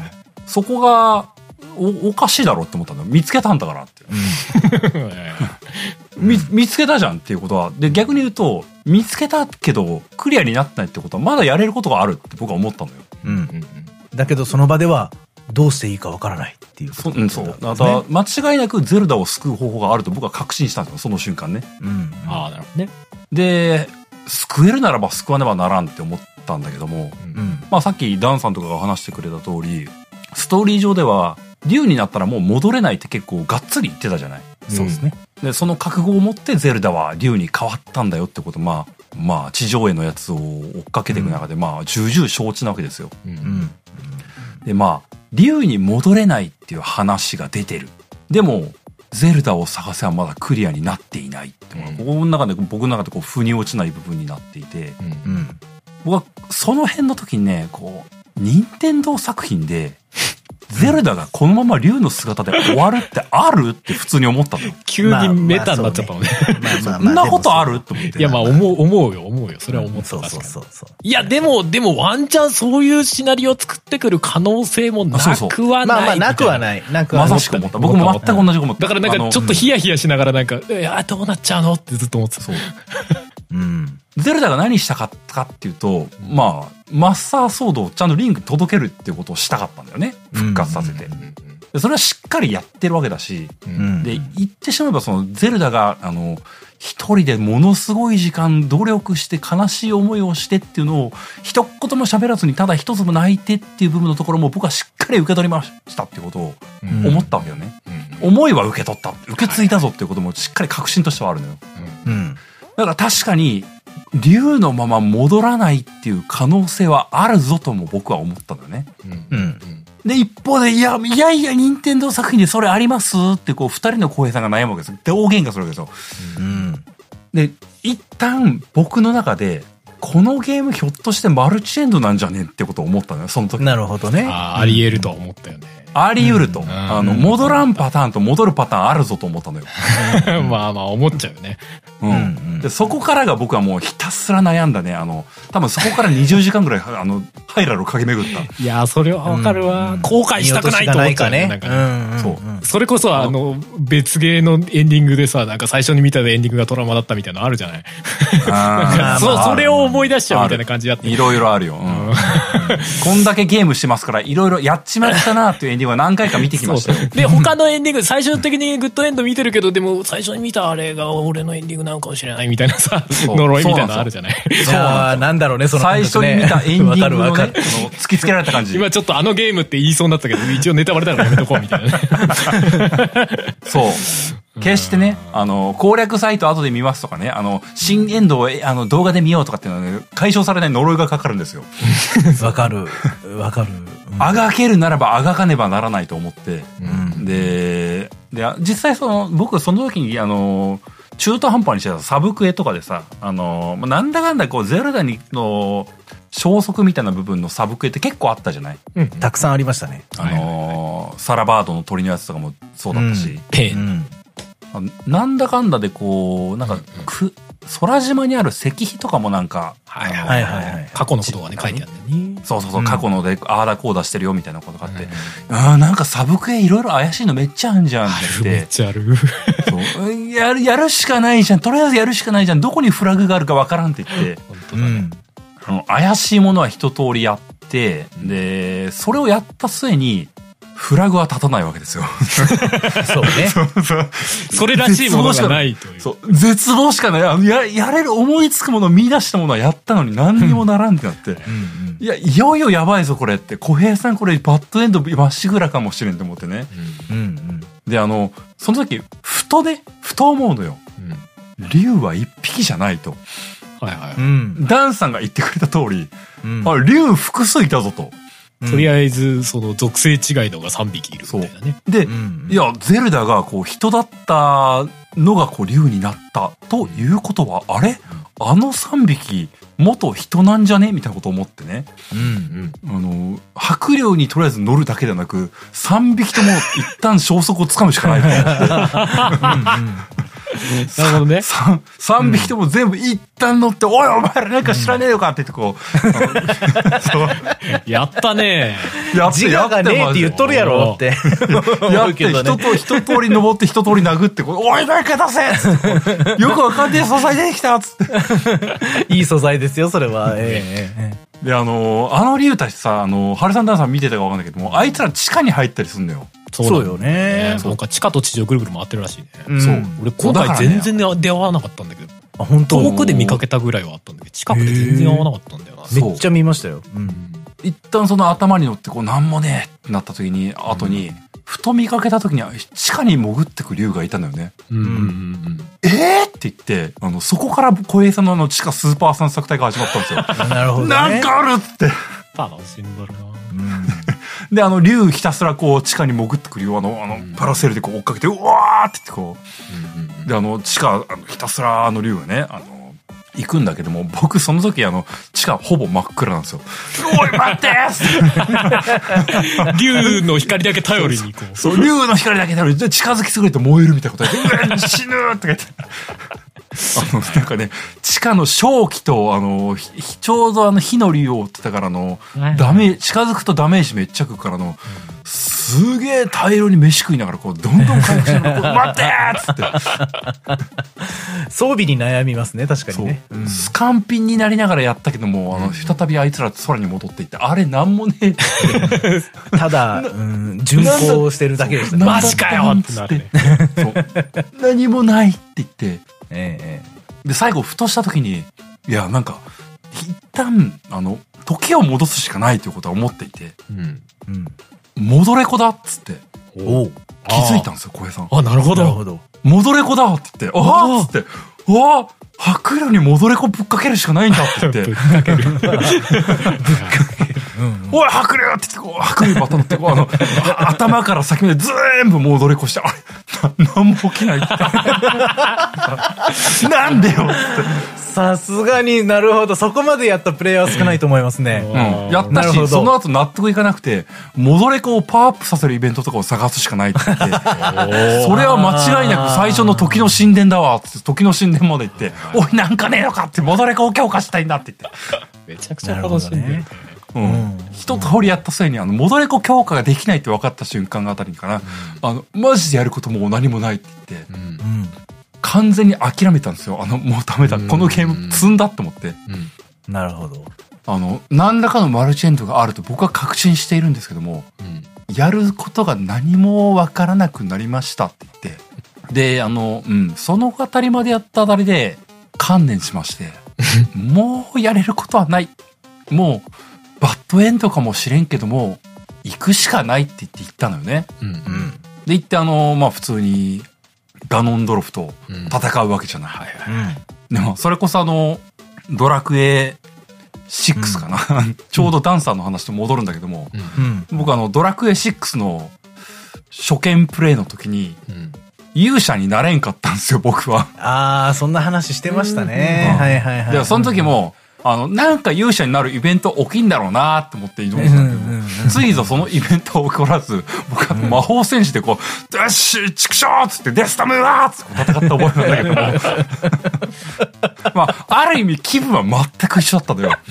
ああ、なるほどなるほど。ゼルダを復活させる手段はついぞ分かりませんでした。ただし、あの、ゼルダから受け継いだマスターソードが、この手にございますと言って、あの、ガノンドルフてめえをぶっ殺すって思ったんですよ。うん。で、まあ、あの、バッドエンドなんだろうなって思いながらも、そのガノンドルフと戦って、あのなんとか倒していける、もう第1段階、第2段階とやっつけましたよって言ったあたりのところで、最終フェーズで空に飛ぶわけじゃない。うん。うんで、その空で白龍が出てくるんだよいね。やそううなん。で、そこで出た瞬間に、あーっつって、あ、任天堂さんこのパターンかっつって、うわーい来た今、そう おそうか、復活しないのはこういうことかって言って、ここでここで共同プレイなんですねってそう、そう、これがやりたかったんかゼルダとは俺のみたいな。そう。うん。うわーってやって、かっこよすぎたな、あれは。で、相手が黒竜なのね。ね そう白龍対黒龍ですよ。疑ってすいませんでしたって言って、そらそうだって、今から僕はこう、ゼルダと共に、このガノンドルフをぶっ潰しますって言って、うん。いやーなんかね、あの、爽快感とんでもなかったね。あの、もう無敵感がとんでもなかったというか、いや、あの展開はすげえよかったね。ね。よかったですとねここで、あ、ででもここで出てきますよねとか思って。そう、もう、もう怖いもの何もないって言って、こう、あの、マスターソードブンブン振ってね、あの、爽快にガノンドルフぶっ潰してやりましたね。いや、もうあれだよ、黒竜のさ、体にししがみつきながらさ、それこそワンダと共存よろしくさ、剣で、そう俺や、これやゼルダの分、プシャーそうそうそう。そうそうそう。そうそうそう。でもうね、あの、吹っ飛ばされても何の心配もない。必ずそこに、ゼルダが来るからっていうかもうあの時点で、あれ？ゼルダ意識持ってるよね、これね、絶対ね。って思ってたから、おええ？いや、まあ、ゼルダの意識はあるけど、まあ、竜からは戻れないけど、でもゼルダは確実にリンク認識してますよね、これって思って。ちょっとあの時点で救われたね、俺ね。そう。なるほどね。もう僕もね、あの、白龍と共にダブル、あの、共闘バトルだって分かった瞬間に救われたし、その時点で僕はあの、絶対に戻るって確信したよね。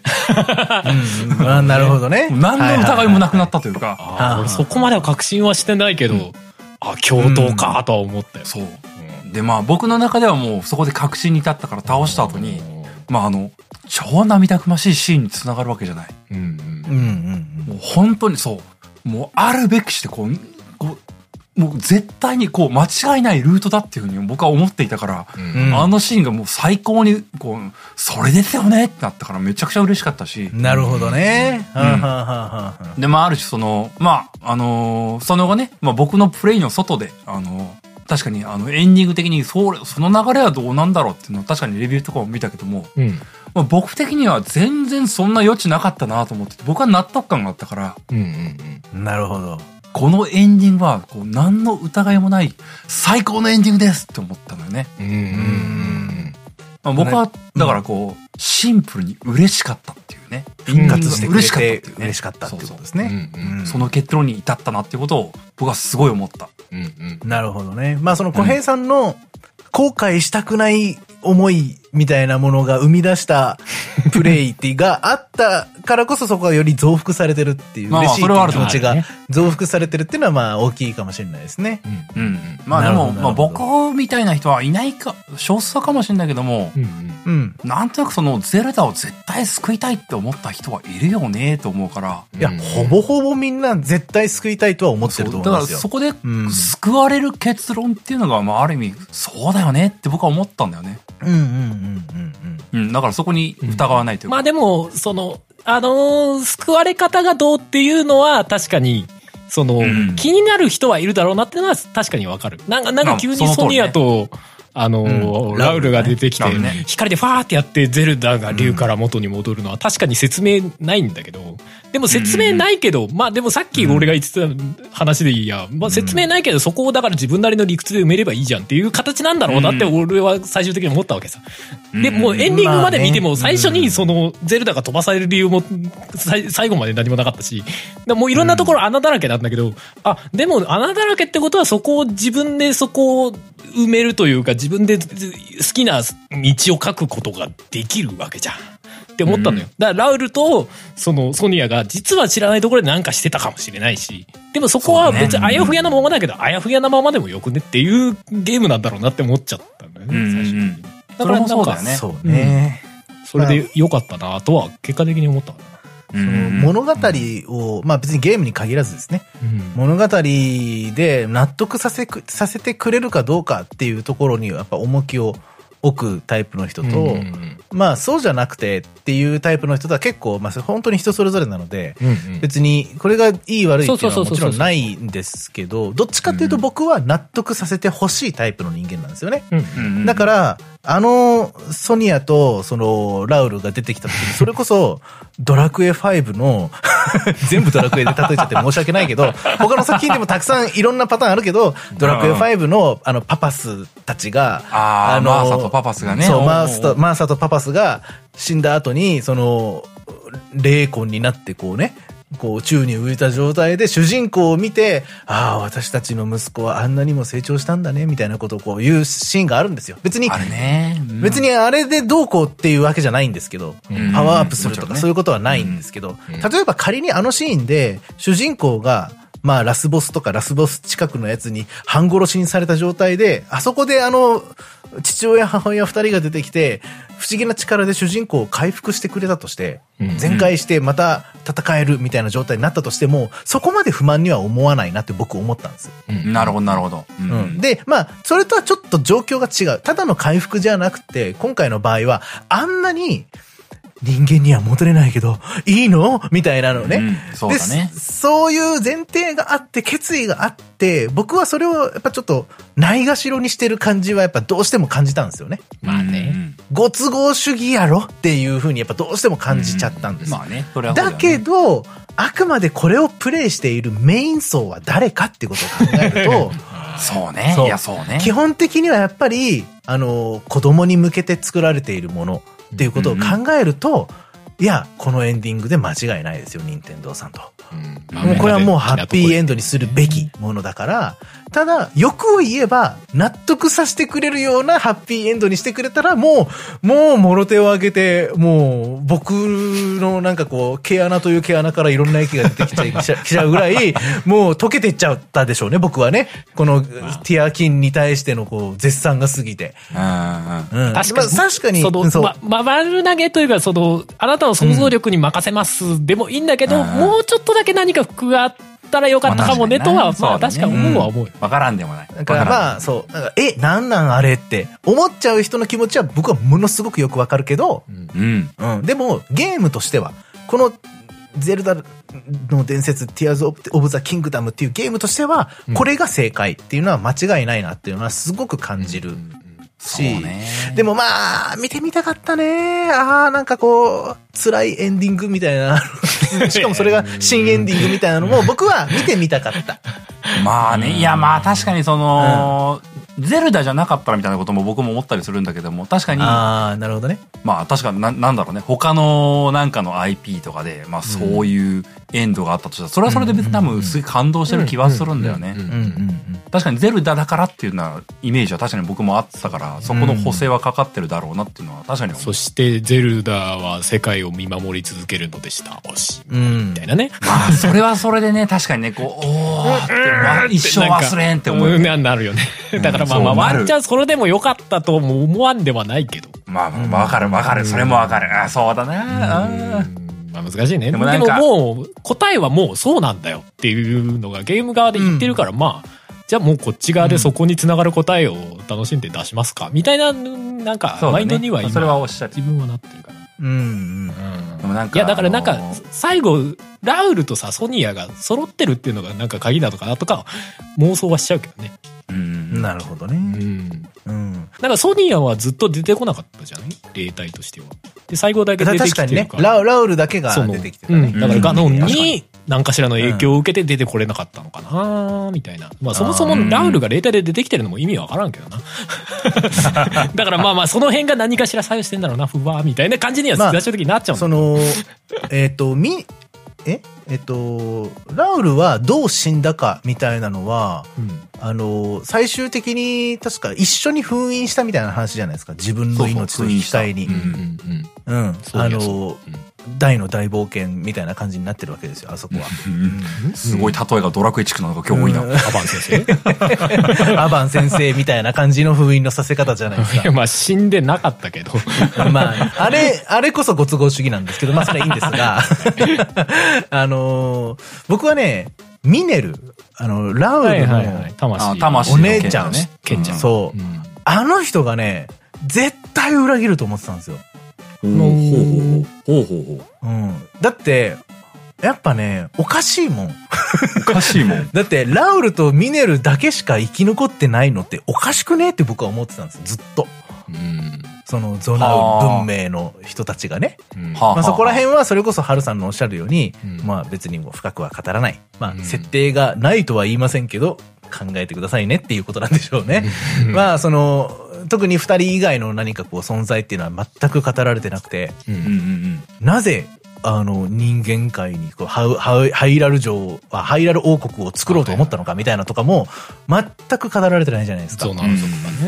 そうそうそうそうそう。で、その、ミネル、お姉さんと、その、ラウル、弟がいて、うん。なぜミネルが統率するんじゃなくて、ラウルなのかとかね。うんミネル、その、それ、まず賢者っていう概念は何なんだとかね。いろいろこう考えちゃうし、うんうんうんで、ミネルが知ってたんですよ。硫化は人間に戻れないみたいなうん。ああ、話。そうだね。ミネルが話してるんですよ。その、で、ミネルは魂の賢者っていうのもちょっと曖昧だし、その、ちょっとガノンっぽいなとも思ったんですよ。ガノンって、ほら、肉体は滅びても魂は生き残ってみたいな感じ、ずっと繰り返してるじゃないですか。だから、ミネルの助けがあって、ガノンが、とかそういうガノンが復活できるみたいな感じになったりとかすんのかなって思ってて。なるほどね。で、ミネルを復活させるって、ミネルが、その、賢者として協力してくれるようになるのにも、まあ、かなりこう、手数がいったじゃないですか。あの、うんロボを組み上げるためにね。パーツね。僕はあのイベントが起きる前に地下の世界であそこの施設を見つけちゃって、どう、どうやってここの謎を解くのかわからんっつって、僕はそこでもう本当に丸2日ぐらいかけましたけど、俺もやった、それ。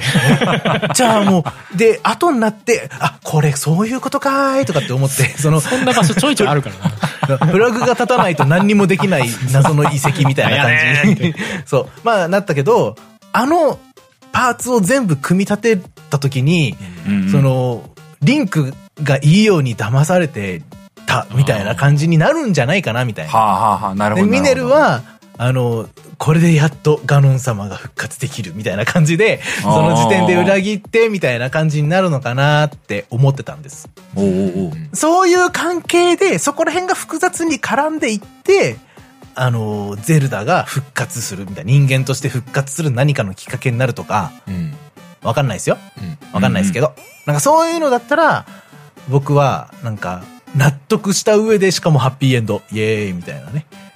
感じにねなるなと思ってたんですけど、普通にミネルはいい人だったし、あの、ロボの後ろにの乗れた時の嬉しさったらなかったね。うわ、の、これはなんだ？みたいな。これ何ゲームが始まったんだって。かなりねぶったまだけど。マドワーマーみたいな。めちゃくちゃおもろかった。そう。そうそう。FF6 って思ったよね。もうしかもし、正気関係なくなるとかさ、関係なくなるし、あの、性能スクラビルドっぽいことできるしね。そうスクラビルドっぽいこともできるし、素手の状態でも岩ガンガン破壊できるとかさ、なんかちょっとバランス崩れとるやんとか思っちゃったね。すごかったね。あれはね。あれは面白かったですね、あそこも。ねえ。うんうん。なるほどな俺は俺で、最終的に俺全然なんかもう完全にあの、盲言のレベルだけど、自分の中で、なんか、ううあの、ゼルダが過去に飛ばされたところも意味わからんのだけど、でもなんか、その、地下を漁ってると、結構なんか異次元の勇者が装備していた装はい。備みたいなさ、説まあ明があって結構、過去作のね。そう、過去作のンリンクの装備が出てくるんだよ。ってことは、もうガノンも異次元から来た説あるんじゃねえとかちょっと思っちゃったりするんね。あーなるほどね異次元のガノンが来たんじゃねえかって思って。で、その異異次元の元の方にミネルたちもいたんじゃないかなってちょっと思っちゃった。ああ、まあ、完全に別世界の住人だったってことね。なるほどそのゾナウそう人そうそうそう。もう、んもう、時を操るなら軸を操るでしょ、みたいな。ぐらいのね。まあまあまあまあまあまあ別に全然不思議じゃなくなるわな。そうそう。そうねで、そこから飛んできたガノンが来たから、そこで、まあまあ、ゼルダが過去に飛んだのは分かんないけど、そこで世界線がずれて、というか今のブレワイのワールドとああ、そのなるほど、なるほど。別の世界線のラウルたちがいた、そのハイラルがガッチャンコしてあんなよくわかんない状態になっちゃってる。要は祠は消えちゃってるけど、地形は残ってる。でもなんか状態は全然変わっちゃってたりとかっていう場所があるのかなとか、地下がああなっちゃったとかっていうのかなってちょっと思ったりして、それでなんか自分を納得させようとしてるし。で、その、だから、そのガノンが来ちゃったから、薬剤ガノンはなかったことになりました、みたいな。で、そ、だから、祠もなか なかったことになりました。とか、なんか自分の中であの辺に理由をつけてる。で、最終的に、ねまあ、ラその、ガノンを倒したから、世界線が割と元の世界線に戻ろうとして、で、それの影響で、あの、ゼルダも元に戻りましたとかなのかなとか。なるほどねでなるほどね自分の中で理由をつけてるけど、でも世界線が戻ったにしちゃ空島そのまま残ってるからもうわかんないってなってる。だからまあもうラウルとソニアがこう、一緒になった、あまあ、かつゼルダが時の賢者っていうのもあるから、うんそこでなんか時の力強まって、戻れた。戻れこした？みたいな。もともとラウルのその腕なわけじゃん。あの戻れこもね。そうですね。うん、そうだね。だからまあその辺の力がこうそれぞれあってそれがこう一緒になって戻ったのかな、かな？みたいな。答えはないからまあそれでいいかな。みたいな感じに今なってるけど。うんまあでもプラスまあそのゼルダの未来を変えようっていう決意も、まあ、最終的にそれでガノンが倒せたわけだから。それによってさらにゼルダの未来も変わったのかもとか思わんでもない。おおそれも綺麗だね。うんそうですね。うん。とかは。まあでもなんかあの、え一番最後のあの、ゼルダの手を取るシーンは、うん。いいシーンだったなと思うんだよ俺、あそこで叫んじゃった。握手来たーって思っちゃった。二人とも言ねうんだけど、うおーって言いながら、ゼルダーみたいな感じで手を伸ばしましたね。それもそうだ。だし、他の賢者とその契約するときにみんな握手をするじゃん。うん。で、うん握手絶対重要なんだなって思ったのよ。それこそ契約のうん。象徴でもあるし、その仲間っていう象徴でもあるし、毎回みんなうんガシって握手して、そこからこう、ね、なんか白いのがフィャーって手の中に入ってね、契約でこううん仲間の例題が出せるみたいになるから。ずっと握手していって、最後にゼルダを取り戻すというか、その縁をつなぐみたいなのを、つないでった上でゼルダともつながって戻るみたいな、うわーって思って。冒頭のシーンでは握手できなかったわけですよ、あそこが。全く同じ構図で。上からこう、で、リンクが手を伸ばしてっていうところで届かなかったのを今度は届くっていう。ね。はい。なんか、まあ今となったらベタなのかもしれないけど、ああいう、なんかう、んストーリーにすごく紐づいたインタラクションってすげえ感動するんだよね。そうね。ね。あれ、はあれ、ちゃんとやんないと永遠に落ち続けますからね。そうなんだ。ずっと落ちてる演出のまま、背景実は止まってるみたいなね。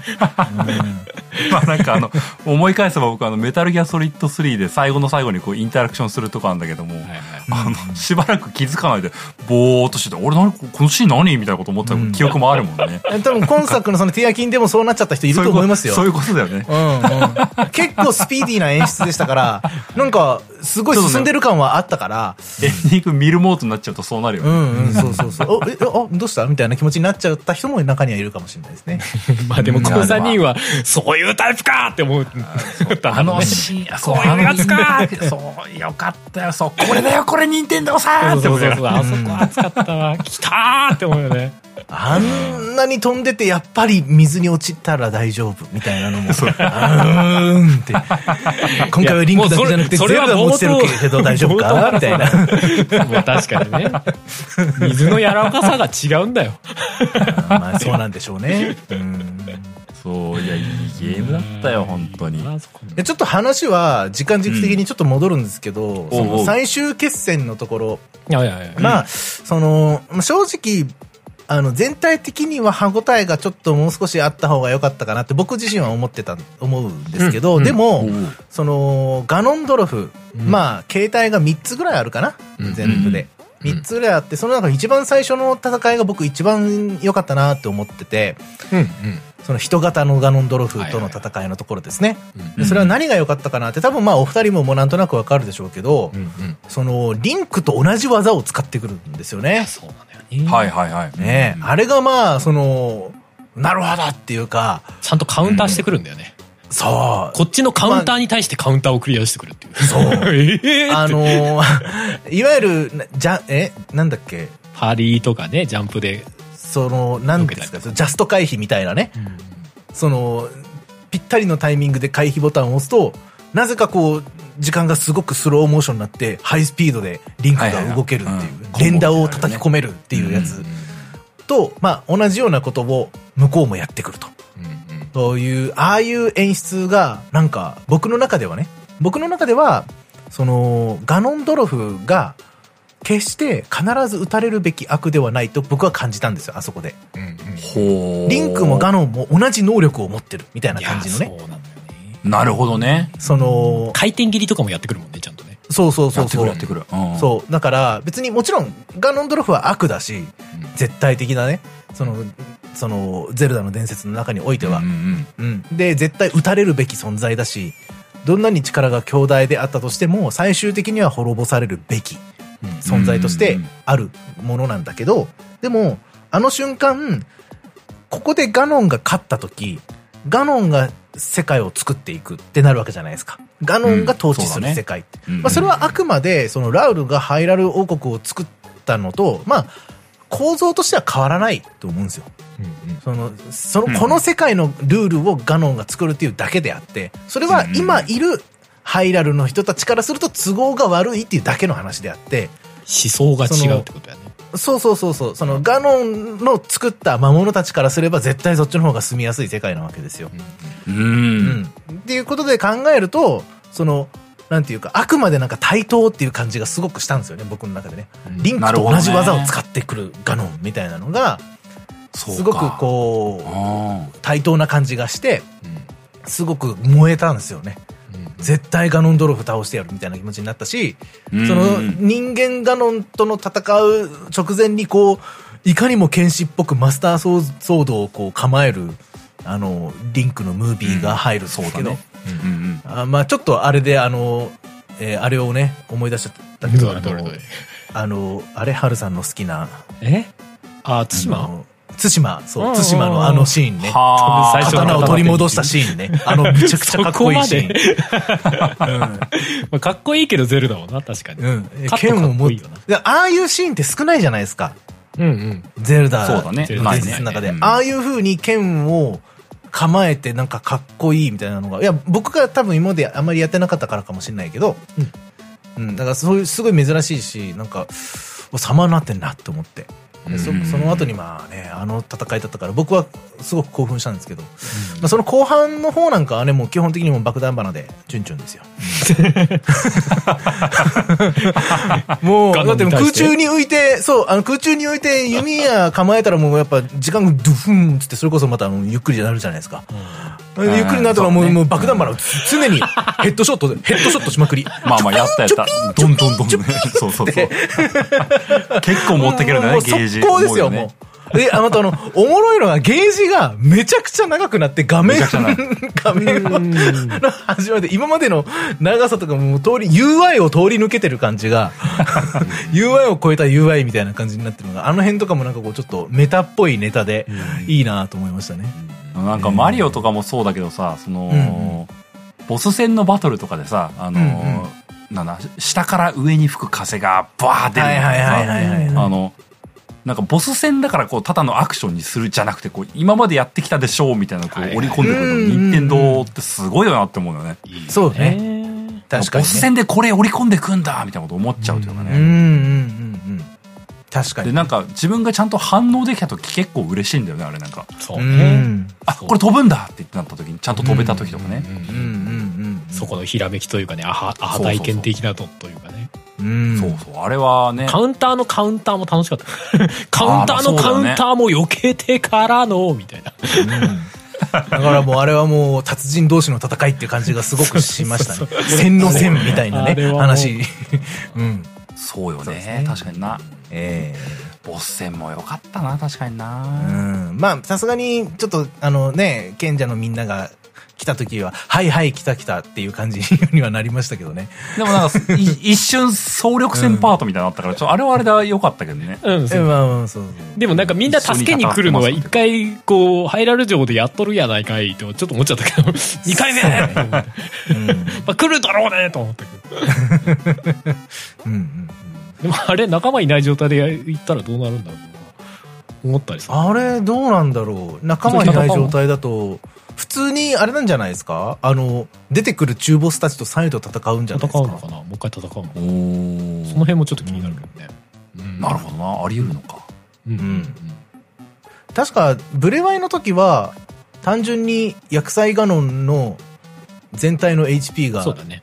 削れていくっていう話でしたよね、確か真ね。珠を、あの、起動させてると、ライフが半分スタートだったっけ、うんうん。あったね。懐かしいな。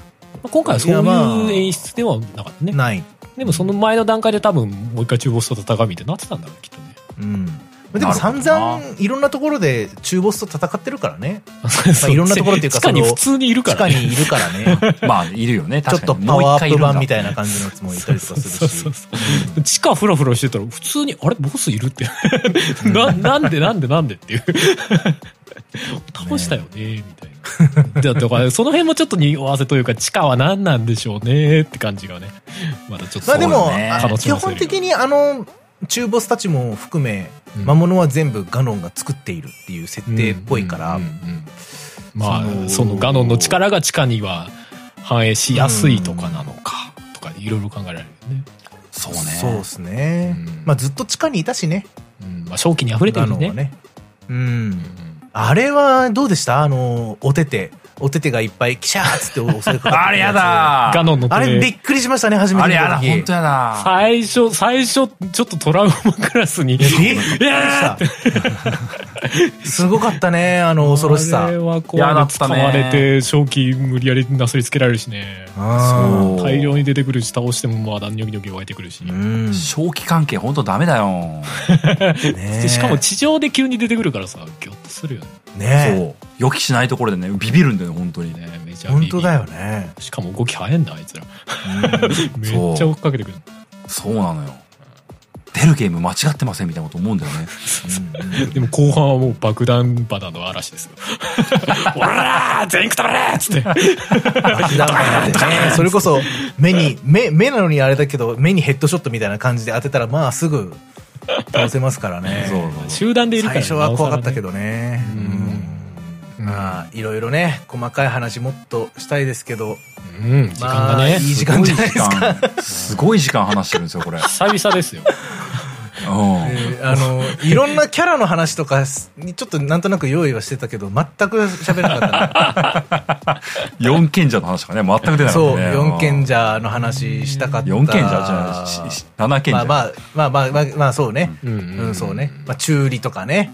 そうね。中理の話したかったけど、まあ。それこそね、あの、なんか、ブレワイでこうだったのがね、ティアキンではこうなってるね、みたいな、こう、時系列の変化とかも、はいあそうねったけどあいつがこうみたいなね。プルアの話もしたかったしね。うん、そうだね。ゾーラのね、王子というか王もね。あのあったねシドね。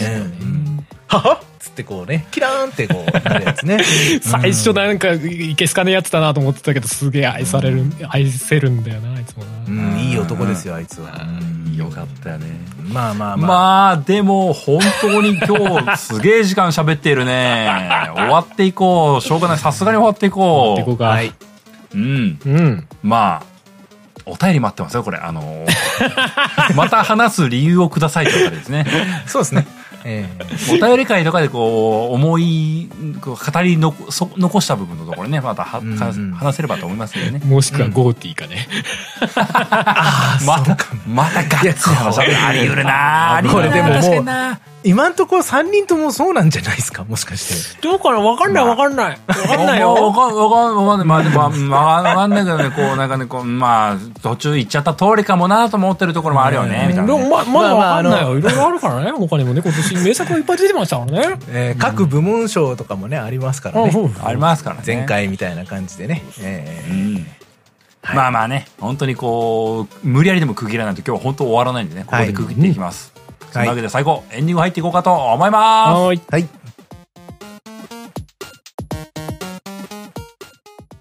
作曲、編曲、音声編集、イマジナイーライブなどは、カメレオンスタジオ。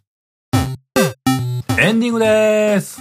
はい。やばくない ?2 時間半近いんじゃないの？150分。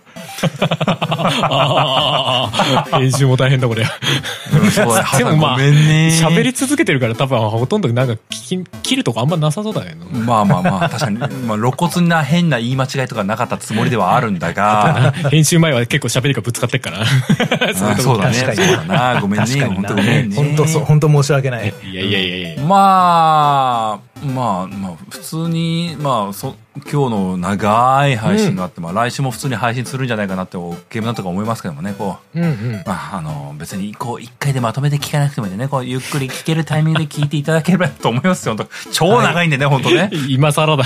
今更、最初に挟まなきゃいけないやつだ、今更だ、しょうがない。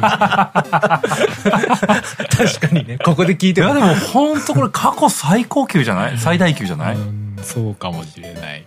分割してないやつらそうかもね。うん分割してて3日3時間ぐらい喋ってるのあったような気がするけうん、ど。3時間ぐらい喋って、1時間半、1時間半の前編後編みたいに。エルデンリングか。エルデンリングは長かったな、ぐらいな感じか。あーあー、ラスアスとかか？わかんないな。あら、かもしれないですねラスアスのか。おうおうおううんまあでも、そういうタイトルってことだよね、なんかね。まあそうよ。そうですね。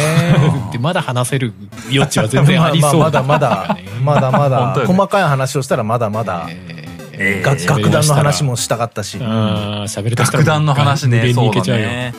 ああ、確かにな。うんうんうん。ああ、確かにな、いろいろあったな。はい。まあでも本当終わんないでね。まああの、途中言った通りというかね、あの、お便りとかもらえればね、なんかまた話すきっかけをもらえる気がするのでね。はいはいはい。あの、僕の私のティアキンの思い出みたいなものもね、あの、募集しますよ。うんあと、うん。なんかのタイミングで紹介とかできればなと思いますんでね。うん。甲賀様好きの人からのお便りお待ちしております。確かにね、甲賀様の熱烈な 甲賀様いいええよ、甲賀様。地下の思い出とかもちょっとね、あの、募集したいぐらいだけ倒すのどね。忍びないよ、甲賀様。まあでもね、うん、終わっていけないんで、終わっていこうかと思います。はいはいえーはい定型読ませていきますと、はいえーゲームなんとかでは、皆様からのお便りを募集しています。お便りは番組ブログのお便りフォームまたはメールにてお送りください。はい。番組ブログはゲームなんとか .com、番組メールアドレスはゲームなんとか .gmail.com です。アドレスはエピソードの概要欄にも記載しておりますので、そちらをご確認ください。すでに番組の購読、フォローボタンも押していただけますと、僕たちがとっても喜びます。その他、えー SNS では、ハッシュタグゲームなんとかを使った投稿もお待ちしております。番組に対する感想であったり、リスナーさん同士の交流もつながればなと思いますので、気軽に使ってみてください。そんなわけで第75回はこの辺でおしまいです。また次回お会いしましょう。お相手は小平と、あれと、なんでございました。それではまた来週さらばーど。さらばーど